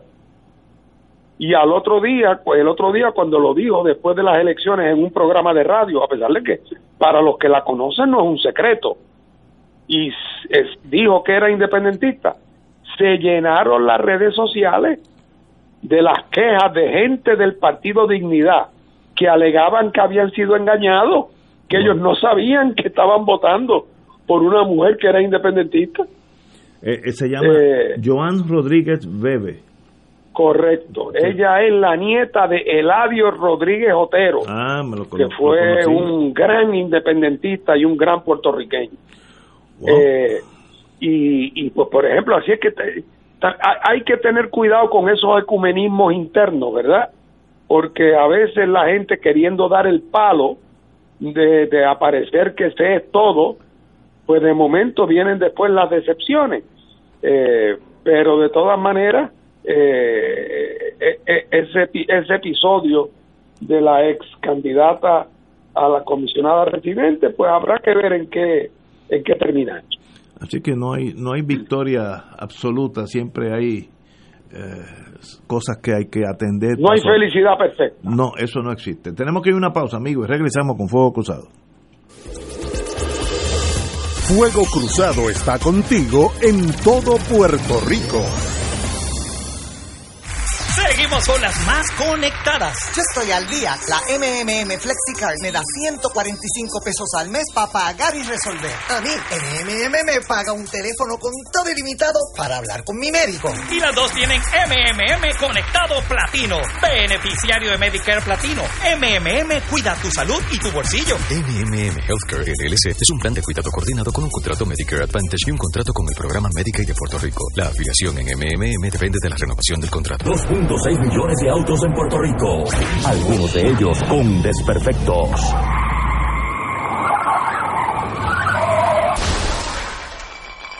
Autocontrol. Tu carro. Tu carro. Tu mundo. Lunes a viernes a las 11 de la mañana por Radio Paz 810 AM. De todo un poco, con Manolo Almeida, el más ameno en tus mañanas por Radio Paz 810 AM. De martes a viernes a las 9 de la mañana. Notas positivas, salud, ambiente, negocios y entretenimiento. Manolo Almeida, doctora Bárbara Bustillo y la periodista Frances Ryan. De todo un poco, martes a viernes por Radio Paz. ¡Estamos vivos! Radio Paz te ofrece el mejor motivo para levantarte temprano y disfrutar el comienzo de un nuevo día de lunes a viernes con Enrique Liboy y Radio Paz en la mañana. La dosis perfecta de noticias, deportes y éxitos musicales de todos los tiempos, humor y curiosidades, calendario de actividades y tus peticiones musicales por el 787-300-4982. Conéctate con el 810 AM de lunes a viernes con Enrique Liboy y Radio Paz en la mañana. Y ahora continúa Fuego Cruzado. La siguiente entrevista es pagada. Amigos y amigas, si usted que me escucha es beneficiario o beneficiaria de Medicare y está buscando un plan que le permita tener acceso a sus medicamentos sin tener que sacar de su bolsillo, eso es importante, tiene que prestar atención a lo que vamos a comenzar hoy con el amigo Ignacio Vélez, del cual se me hace bien fácil recordar su nombre, Ignacio Vélez, de Triple M. Saludos, Ignacio. Saludos, saludos a ustedes en el estudio y a los radioescuchas. Sabemos que al momento de escoger un plan médico, uno de los detalles más importantes que se debe evaluar es la cubierta de medicamentos. ¿Qué deben saber los beneficiarios de Triple M? Pues mira, este, así es. Imagínate que escoges un plan y luego te sorprenden que con altos copagos en en medicina o peor aún, que llegas al tope de, de lo que te cubren y tienes que comenzar a pagar eh, más por esos medicamentos que tanto necesitas. Pues en Medicare mucho más para ayudarlos a cuidar su salud y su bolsillo, porque ambas son bien importantes. Tenemos tres grandes noticias. Con Medicare mucho más, ahora puedes tener una cubierta de medicamentos con cero copago en medicamentos de marca. ¿Qué significa esto? Que cuando tu médico te receta eh, y no existe un genérico, puedes obtener el medicamento de marca sin tener que pagar absolutamente nada. Y esto no termina ahí. Eh, pues también tienen cero copago en medicamentos genéricos, cero copagos en insulinas, o sea, que tampoco vas a pagar nada en la insulina para que tengas un gran alivio en tu bolsillo mientras cuidas tu salud sin interrumpir ni un segundo tu tratamiento. Entonces, por, por tener esa cubierta de medicamentos, no tienen que sacrificar otros servicios. Así mismo, sí, sí con, con Medicare mucho más cuidamos su salud y su bolsillo sin sacrificar su cuidado médico mientras tienen mucho más. Porque tienen la tranquilidad de tener acceso a una cubierta médica completa con cero copago, como en la, mayor, en la mayoría de los servicios, una cubierta de medicamentos, eh, como le explicamos anteriormente, con cero copago en los medicamentos de marca y genéricos, una cubierta dental con 0% de coaseguro y que incluye coronas en cerámica, puentes fijos y restauración en eh, prostodoncia y más beneficios eh, para completar para, complementar esos esos de cuidado como OTC a tu puerta que de seguro nos han visto por ahí llevando los artículos de, OTC a casa de nuestros afiliados por ejemplo con cubiertas que tienen 150 dólares mensualmente eh, para que puedan tener artículos fuera de recetario sin necesidad de una receta médica. La tarjeta MMM FlexiCard que la puedes utilizar para cubrir diversos costos como gasolina, hipoteca, alimentos, comidas preparadas. Y si es que tuvieras un copago, hasta desaparece porque lo puedes pagar también con la FlexiCard.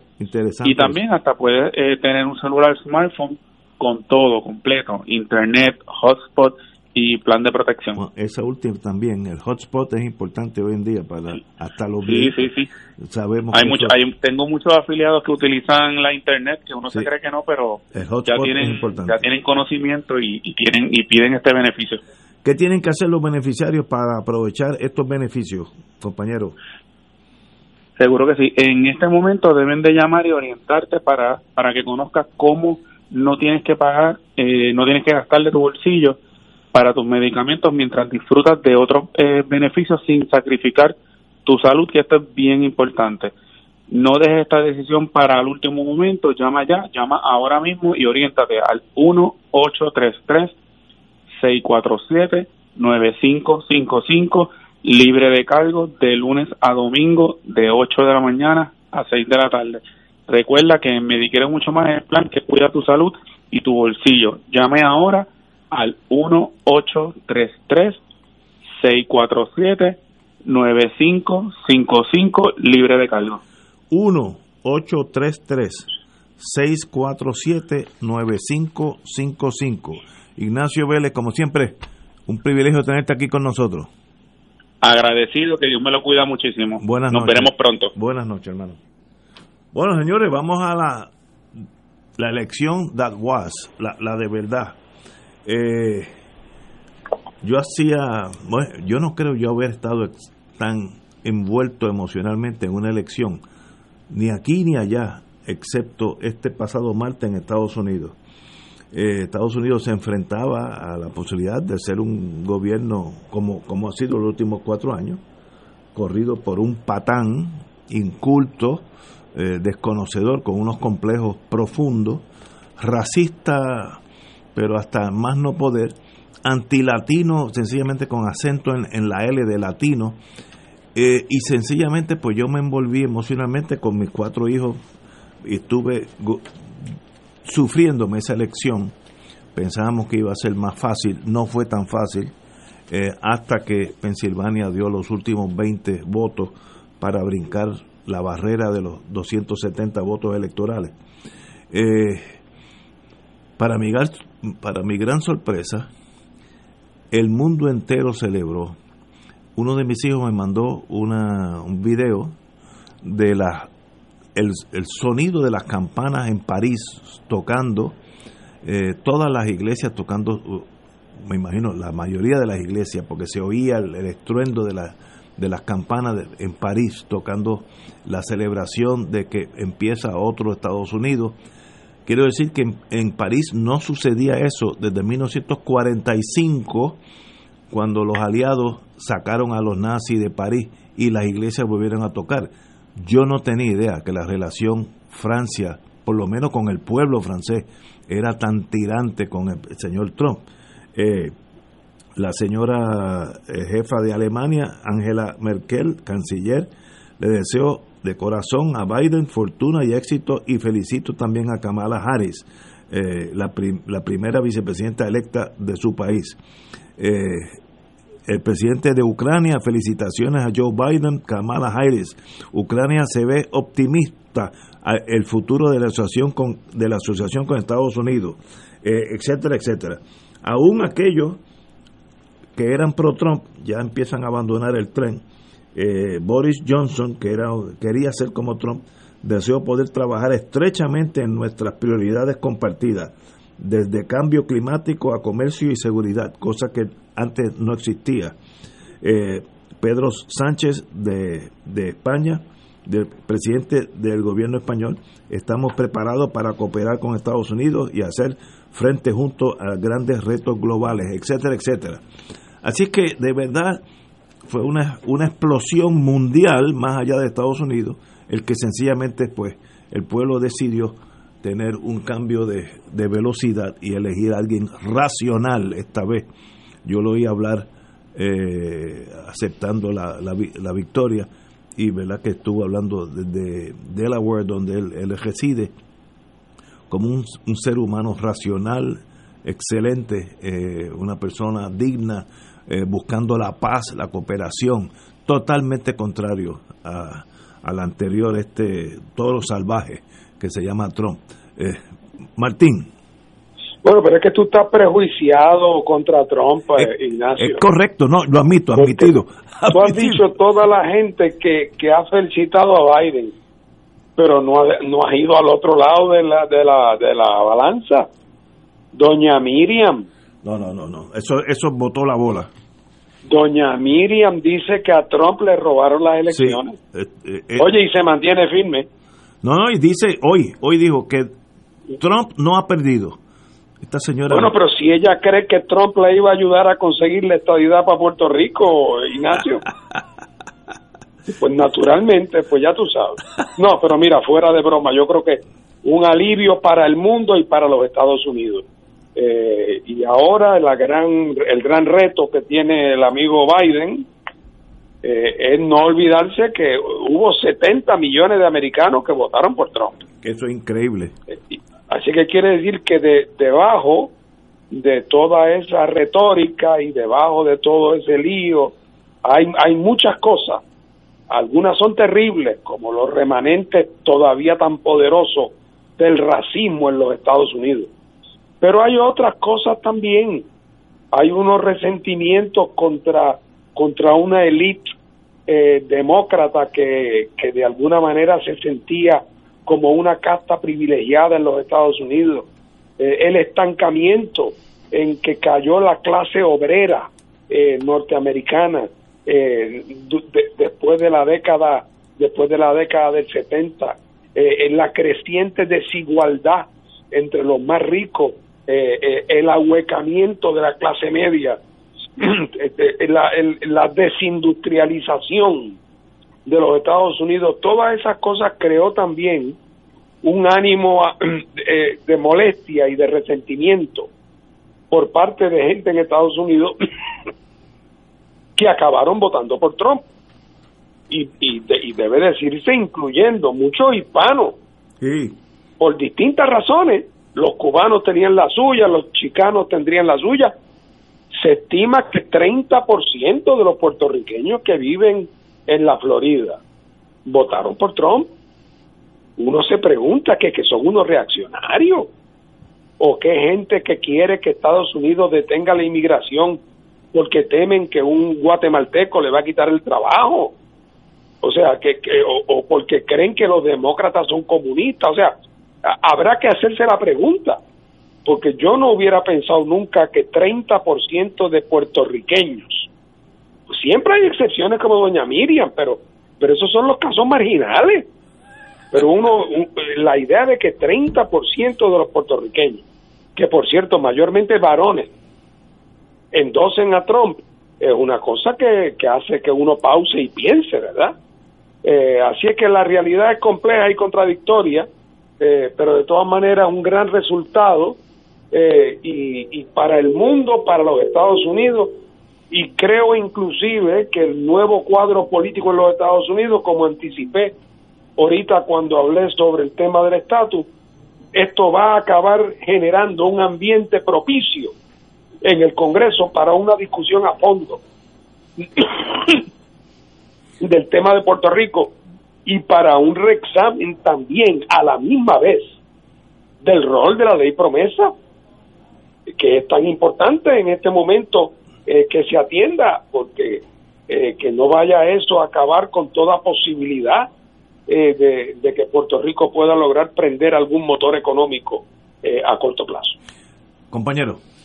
Cuando yo estaba viendo los resultados de las elecciones en Estados Unidos en la televisión, salían pues los mapas de, de y el color rojo, que es el color de los republicanos, eh, pintaba gran parte de algunos estados y de repente aparecían unas franjas azules, el color de los demócratas, que realmente representaban las ciudades y los votos se empataban o los demócratas superaban a los republicanos, a pesar de que el grueso del estado estaba pintado de rojo, lo que quería decir que los republicanos estaban dominando unas zonas rurales y los demócratas las zonas citadinas. ¿Qué, zonas rurales dominaban los republicanos?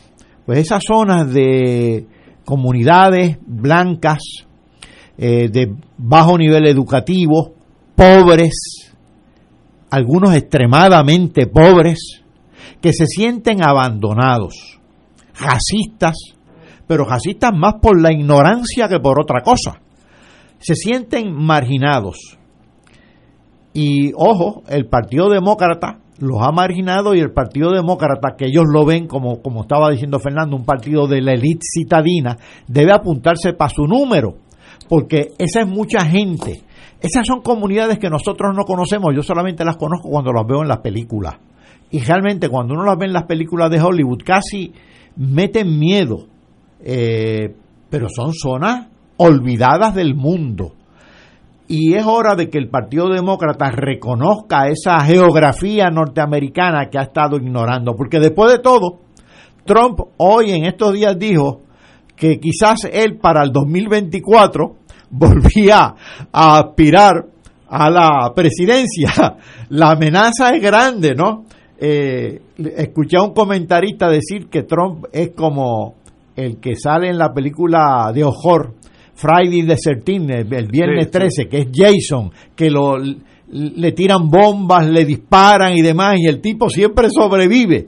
Pues parece que políticamente ese espíritu de Trump sobrevive. Así que lo mejor que puede hacer el Partido Demócrata es realmente ser sensible a esas zonas marginadas que son muchas en Estados Unidos. Estados Unidos está salpicado de comunidades marginadas, donde en ellas habita la ignorancia y la pobreza.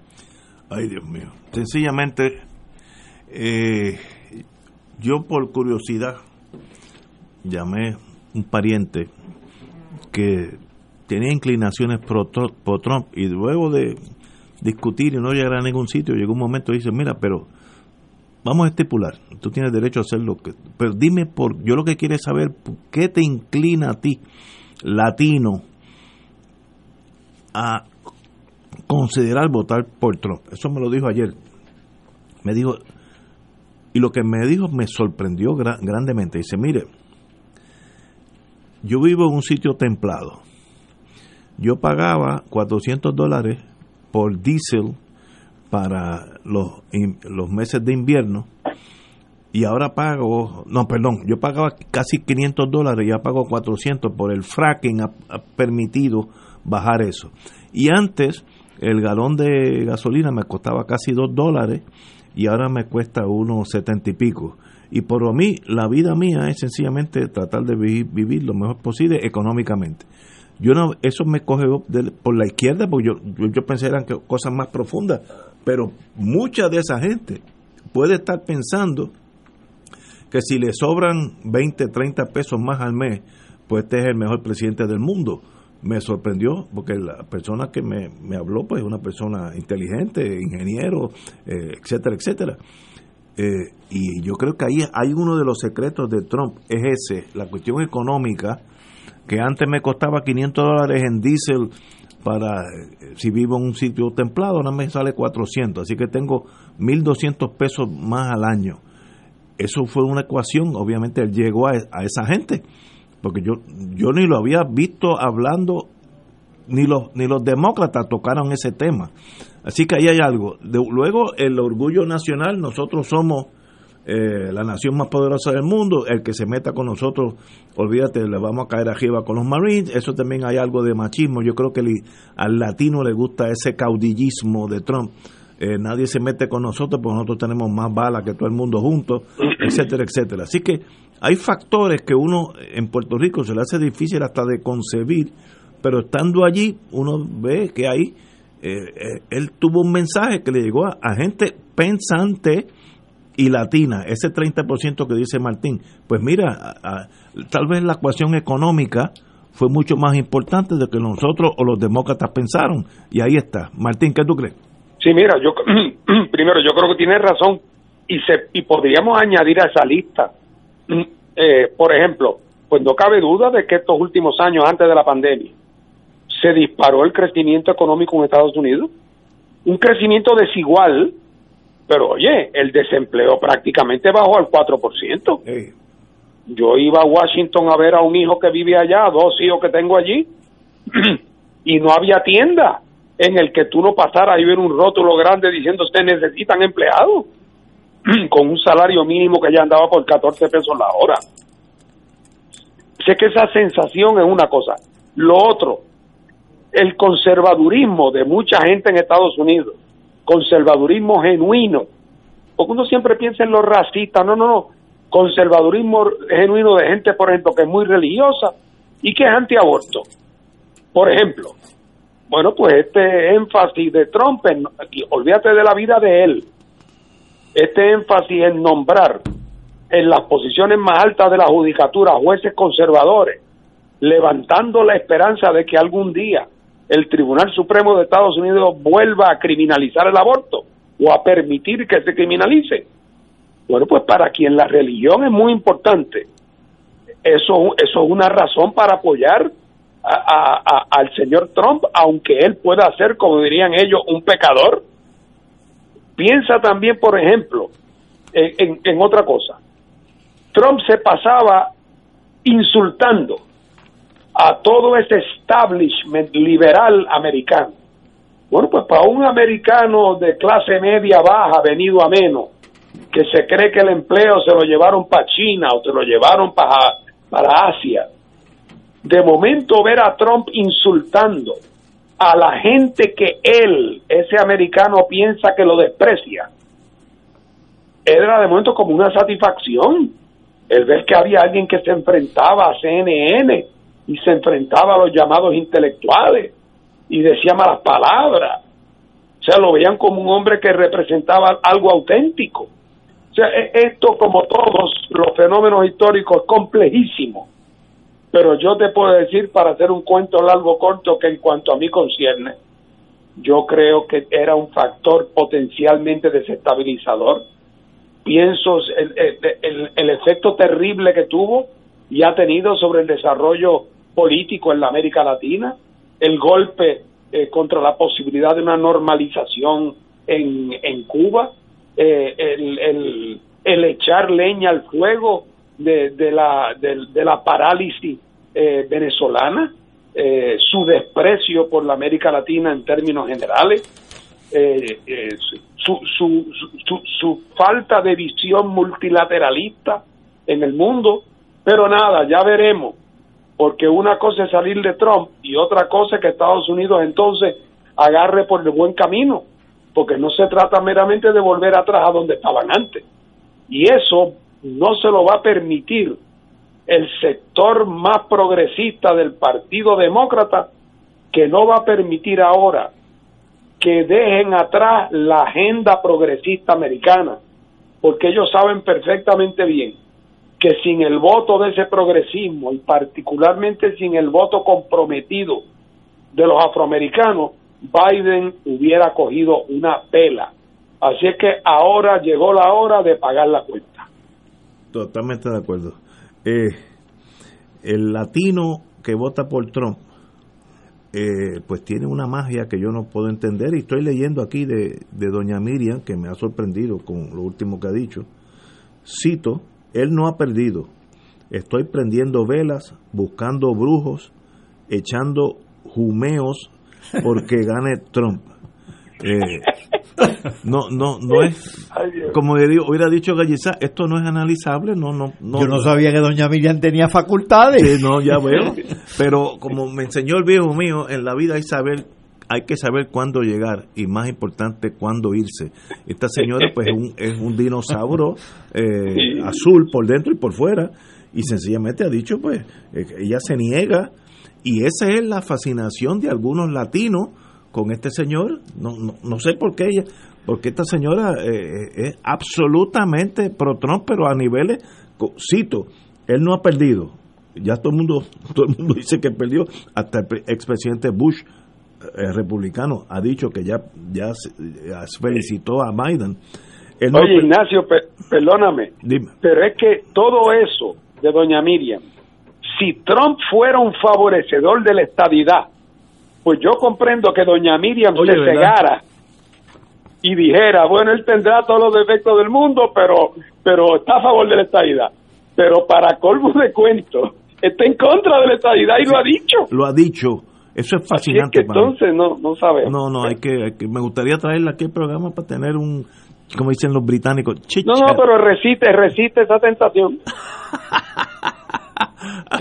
Ay, Bueno, eh, antes de entrar en otro tema que es la economía, eh, este miércoles estará con nosotros una de las la Ana Irma Rivera Lacen, senadora Ana Irma Rivera eh, Lacen, y también al doctor Rafael Bernabe, también el viernes, ese va a estar el viernes. Así que todos aquellos, yo estoy tratando de conseguir todos aquellos que ganaron puestos, que vengan aquí y nos digan lo bonito que es ganar y lo que van a hacer los próximos cuatro años, que esto es ahí donde se tranca el domino a veces. Así es que la compañera Ana Irma Rivera Lacen, este miércoles a las seis y el doctor Rafael Bernabe este viernes a las seis. Así que los, los esperamos con mucha, con mucha inquietud intelectual. No, no lo que pasó, sino lo que va a pasar los próximos cuatro años. Señores, vamos a ir a una pausa, amigos, y regresamos con Fuego Cruzado. Esto es Fuego Cruzado por Radio Paz 810 AM. Beneficiario de Medicare, con Triple S Advantage, tu tarjeta de plan médico también te servirá para pagar tu compra, con hasta 1.500 dólares al año. Oriéntate y únete hoy llamando al 1844-777-0120, lunes a domingo, 8 a.m. a 8 p.m. 375 dólares cada tres meses. Aplican restricciones. Triple S Advantage es una organización de cuidado coordinado y de proveedores preferidos con un contrato con Medicare. La afiliación a Triple S Advantage depende de la renovación del contrato. Fuego Cruzado está contigo en todo Puerto Rico.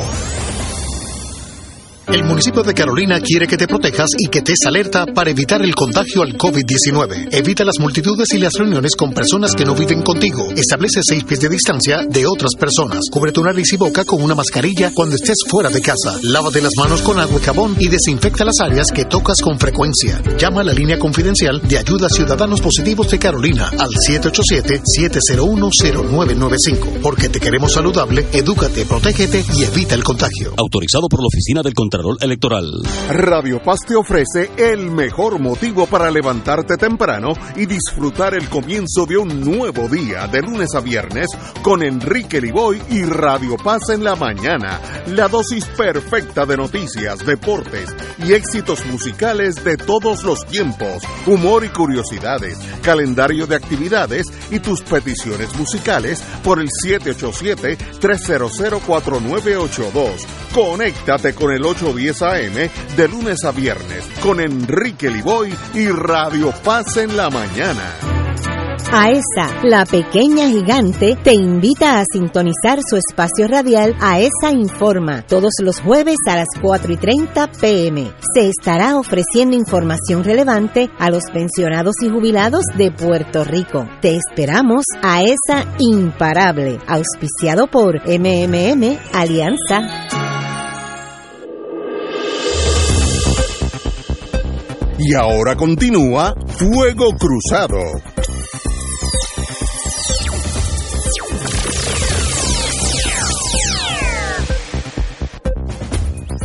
Regresamos a Fuego Cruzado, vamos a cambiar el tema, vamos a lo económico, que eso también, así es que baila el trompo. El Internal Revenue Service, el sistema de, de ingreso, de Hacienda, renta interna. de renta interna de los Estados Unidos, le pone el ojo a la ley 22. Yo hoy almorcé con un amigo que se especializa en ese mundo y me explicó eh, el tema este. La ley 20, que, no está tocada aquí, pero que tiene que ver con esto, es una ley del Estado de Puerto Rico en los cuales servicios que presto yo fuera de Puerto Rico eh, tributa el 4%. Por ejemplo, si yo soy arquitecto, y yo consigo un contrato de servicios en Bulgaria, eh, pues lo que yo lo que me pague en Bulgaria paga aquí solamente el 4%. Puedo esos son residentes puertorriqueños. La ley, la ley 22, un poco más amplia, es requiere que ese extranjero se mude a Puerto Rico para pagar cero intereses en la ganancia de capital, dividendo, eh, ganancias que tenga en, en los Estados Unidos, eh, sea él o su y o su esposa, pero tienen que ser residentes de Puerto Rico. Eh, el IRS, Rentas Internas, está investigando, está muy preocupado porque esos ingresos de la ley 20 o 22 se torna se torna entonces fraudulentos donde tratan de poner la mayoría de los ingresos en Puerto Rico o que sigo siendo residente de Puerto Rico cuando es embuste. Eh, la ley permite, eh, si usted es bona fide eh, residente en Puerto Rico y su gestión económica como residente de Puerto Rico, pues no, no, no, no pagaría impuestos. la acusación contra el señor Gabriel Hernández puso la ley 20, reclamó los servicios que se habían dado fuera de Puerto Rico y son los servicios que se dan eh, eh, en Puerto Rico. Eh, sencillamente se llaman shell companies, compañías que son de embuste para generar los ingresos aquí no tributables. de eso yo no sé mucho, pero fue lo que aprendí hoy, una clasecita que cogí a la hora de almuerzo. Compañero doctor Catalá, usted sabe de eso más que yo. Mira, voy a intentar hacer una historia larguísima, lo más breve posible. Desde tiempos inmemoriales, yo diría que desde Adán y Eva casi, el Departamento del Tesoro Federal, es decir, el Departamento de Estados Unidos, del Tesoro, y su brazo recaudador, el, el IRS, han tenido a Puerto Rico en la mirilla. Y, y con razón. Cuando las empresas 936 que eran empresas norteamericanas radicadas en Estados en Puerto Rico, acogidas a una sección del Código Federal de Rentas Internas, la 936. Cuando esa, esa sección estaba vigente, el Departamento del Tesoro hizo seis informes. Y en los seis decía lo siguiente. Uno, ustedes en Puerto Rico le están dando exención contributiva a esas empresas. Nosotros le estamos dando exención vía la sección 936, que pueden repatriar las ganancias libres de contribuciones. Además, se le está proveyendo en la misma sección que los depósitos que tengan allá en Puerto Rico o las inversiones financieras, sus créditos, es decir, sus intereses, estén libres también de, de contribuciones. Sin embargo, la actividad económica que están generando no está en correspondencia con esas ventajas tributarias y no están creando suficientes empleos. Lo dijo una vez lo dijo dos, lo dijo tres, cuatro, cinco, seis. El último informe fue en el 89. Luego la enmendaron y luego la derogaron, la derogaron. Eso estaba escrito en la pared. ¿Por qué? Porque esas empresas estaban declarando, que también lo decían los informes, ganancias aquí que no generaban aquí para beneficiarse contributivamente. Las corporaciones foráneas controladas, que son los que las herederas de las 936, cuando se deroga la 936, pues esas empresas o muchas de ellas se acogieron a las secciones que corresponden a las corporaciones foráneas controladas, que son corporaciones norteamericanas controladas por intereses norteamericanas, radicadas en una jurisdicción contributiva extranjera, en este caso Puerto Rico. Han seguido haciendo básicamente lo mismo, declarando eh, ganancias aquí que generan en otros lugares no con las grandes ventajas de la 936, pero todavía con algunas ventajas, sobre todo la exención que tienen aquí localmente. Y ahora la ley 22 y la ley 20 son es legislación puertorriqueña, eso es legislación del 2012 bajo el gobierno de Fortuño. La ley 20 es para eximir prácticamente tener tasas preferenciales los exportadores, sobre todo los exportadores de servicios, que era lo que se estaba refiriendo Ignacio. Y la ley 22 es para personas que están en el extranjero y que quieran radicarse en Puerto Rico, empresarios, sean de la nacionalidad que sean, sean americanos o puertorriqueños. De hecho, hay, hay varios puertorriqueños, que estaban en el exterior se radican aquí, entonces gozan de toda una serie de ventajas contributivas. Y el IRS dice, caramba, pero si esos ciudadanos tenían unas actividades aquí, estaban pagando tanto en California y tanto en Texas y tanto aquí y tanto allá, eh, nos están escamoteando ingresos. Puerto Rico realmente, desde las 9.36 y ahora con esta ley 22, que es legislación criolla, está actuando como un santuario contributivo y de hecho la Unión Europea hizo un informe hace un tiempo atrás que enumeró toda una serie de santuarios contributivos, tax heaven le dicen en inglés, e incluyó a Puerto Rico.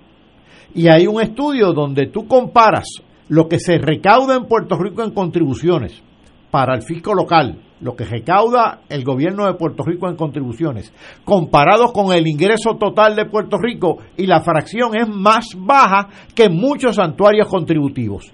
Pues algo anda mal, profundamente mal, en el sistema contributivo de Puerto Rico. Y el IRS nos lo está diciendo desde hace tiempo. Eh, cuando en mi mundo de la 936, eh, las compañías chocaron con el IRS, de esto hace ya unos años, porque trataban de maximizar sus ganancias en Puerto Rico a costa de las operaciones dentro de Estados Unidos. De vista de contabilidad, ponían pues todos los gastos por allá y todas las ganancias por acá, porque allá pues entonces rompían en cero y aquí rompían con unos beneficios extraordinarios. El IRS le metió caña y tuvimos que pagar en, aquellos años de la General Electric eh, un montón en penalidades, pero con todo eso era una buena ecuación. Hoy no sé, pero esto mismo, si no se controla y hay abusos, el peor enemigo de la 936 fue la misma 936 y el, peor enemigo de esta ley 2022 Oye, pueden ser los contables de aquí que, que tratan de robarse la segunda base. Por cierto, Ignacio, cada vez que viene un consultor de Estados Unidos a Puerto Rico. Ann Kruger, por, ejemplo, que fue que escribió un informe que fue el prólogo de la Junta eh, de Supervisión Fiscal o de Control Fiscal, pues ella incluyó en su estudio un comentario que a mí me pareció muy interesante. interesante. Ella examinó las exenciones, las exenciones y los créditos contributivos que se conceden en Puerto Rico y dice, pero es que esta política fiscal es un disparate están erosionando el sistema contributivo y están afectando adversamente el presupuesto. KPMG hizo un informe en el, hace cuatro o cinco años sobre la reforma contributiva. Dijo exactamente lo mismo. De hecho, dijo algo que a mí me llamó la atención porque está en el programa del Partido Independentista puertorriqueño y es, ustedes deberían eliminar esas exenciones y esos créditos, cobrar las contribuciones y luego establecer un, un fondo para subsidiar determinadas actividades, porque así se puede fiscalizar mejor la ayuda que se le dé a la gestión empresarial. Pues mira, lo han dicho los consultores privados, lo ha dicho el IARES, lo ha dicho todo el mundo y el gobierno de Puerto Rico, pues ha hecho el caso que está haciendo esa pared que está al frente. Extraordinario. Yo, eso es un tema como yo lo viví en la 936, hay que decirle a los que se amparan en la ley 20 y 22, mucho cuidado con ordeñar la vaca más allá y, matarla, porque eso pasó con la 936 y, y generó tanto eh, momentum negativo que un día vino el Congreso y la eliminó completa. Así que no, no cuquen el toro, si las cosas se hacen bien, eh, pues eh, duran más que se hacen mal, pero a veces los capitalistas lo que quieren es dar la mayoría de, los ingresos lo antes posible. Estos cuatro años son los míos, así que a mí me importa lo que venga después, el, diluvio. Eh, así que mucho cuidado. Tenemos unos minutos, pero Martín, te tengo buena noticia. ¿Qué pasó? Conceden a HMS Ferries la operación de las lanchas de Vieques y Culebra. Eh, la autoridad de alianza público-privada pacta por 25 años con una empresa que actualmente ofrece servicio al, estat, al Estatua de la Libertad y otros destinos en los Estados Unidos. Así que ellos se van a encargar de las lanchas de Vieques a Culebra. Que Oye, ¿y tú has, tú has leído el contrato? No, no, no. Me imagino que, ser, que será... Oye, y después de esta conversación que hemos tenido aquí los últimos 10 minutos, que lo que cuya conclusión es que el fundamento mismo del mecanismo principal económico de Puerto Rico de crecimiento durante los últimos 50 años ha estado siempre envuelto hasta el cuello en corrupción, porque todo esto lo ha sabido el gobierno de Puerto Rico todo el tiempo, desde que la 936 existe y desde que existía su predecesor. El gobierno de Puerto Rico era cómplice en el fraude que las compañías esas perpetraban contra el Tesoro Federal. Correcto. ¿eh? Y entonces después nos quejamos de la corrupción. Pero si es que eso era e, eso era el leitmotiv, el fundamento. La ley 2022, bueno, por eso este señor, que yo no sé quién es, Gabriel Hernández, por eso está metido en la celda o a punto de entrar en ella, porque desarrollaron el mismo racket con la ley 2022 y el gobierno de Puerto Rico bajo la teoría de que, de que mientras más vengan mejor, se hace de la vista larga y tiene que ser algún burócrata federal el que le mete mano para detenerlo. Así que eso te dice en el bolsillo de quién ha estado el gobierno de Puerto Rico desde tiempo inmemorial. Oye, ¿te recuerdas hace como 10 o 20 años, tal vez 25 años, que había un racket parecido con el ron de Puerto Rico que entra a Estados También. Unidos? Y lo traían de, yo me acuerdo, tuvo un caso de, de Paraguay, que yo ni sabía que Paraguay hacía ron, pero lo traían, lo, lo, lo importaban aquí, entonces lo vendían en Estados Unidos como ron puertorriqueño. ¿Te acuerdas que también hubo una prohibición? Le dijeron, preste, preste, esto es solamente para el ron criado, eh, hecho, manufacturado en Puerto Rico. Así, que esto se repite, el tratar de robarse la segunda base. Cuando Entonces, o o sea, en algún momento, Ignacio, yo te pregunto medio retóricamente, ¿cuándo será que nosotros digamos, oye, en vez de yo estar pidiéndote privilegio, ¿por qué tú no me das poderes? Dame mejor poderes para yo poder tratar de hacer algo aquí. pero si no los pero cómo pides, esto va a ser, eh, pero cómo esto va a ser todo basado en pedir un privilegio, no puede haber crecimiento económico sostenido. Cuando es a base de pedir un privilegio y cuando te descubren entonces pides otro. O sea, e- ese- eso no puede ser. pero, pero Oye, perdóname, cuando eh, eh, cuando estabas hablando con Cabanilla, sí, que querías hacer cita para que te consiguiera la primera vacuna que llegara, ya estoy en la Pensé lista. que le iba a, preguntar que cuándo vendría en forma de pastilla para no tener que darte ni el pinchazo. Bueno, yo estoy listo, sea la rusa, la, hay una china, yo trato lo que sea, porque eh, eh, coger Así eso. Oye, yo conozco gente que lo han tenido y ni se han dado cuenta. Conozco la hija de un amigo mío que se iba, se hizo un examen para otra cosa y salió que había tenido COVID. Ni- nunca Y se dio cuenta.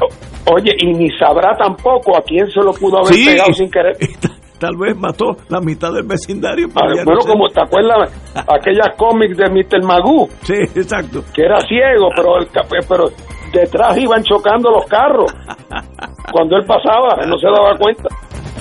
Señores, tenemos que irnos. Privilegio estar aquí los lunes con ustedes, me alegran la vida. Así que, Martín, gr- muchas gracias. Y, y Paco Catalá, como siempre. un Buenas tardes a todos. Saludos, buenas tardes. a. Saludos. Hasta mañana a las 17 horas.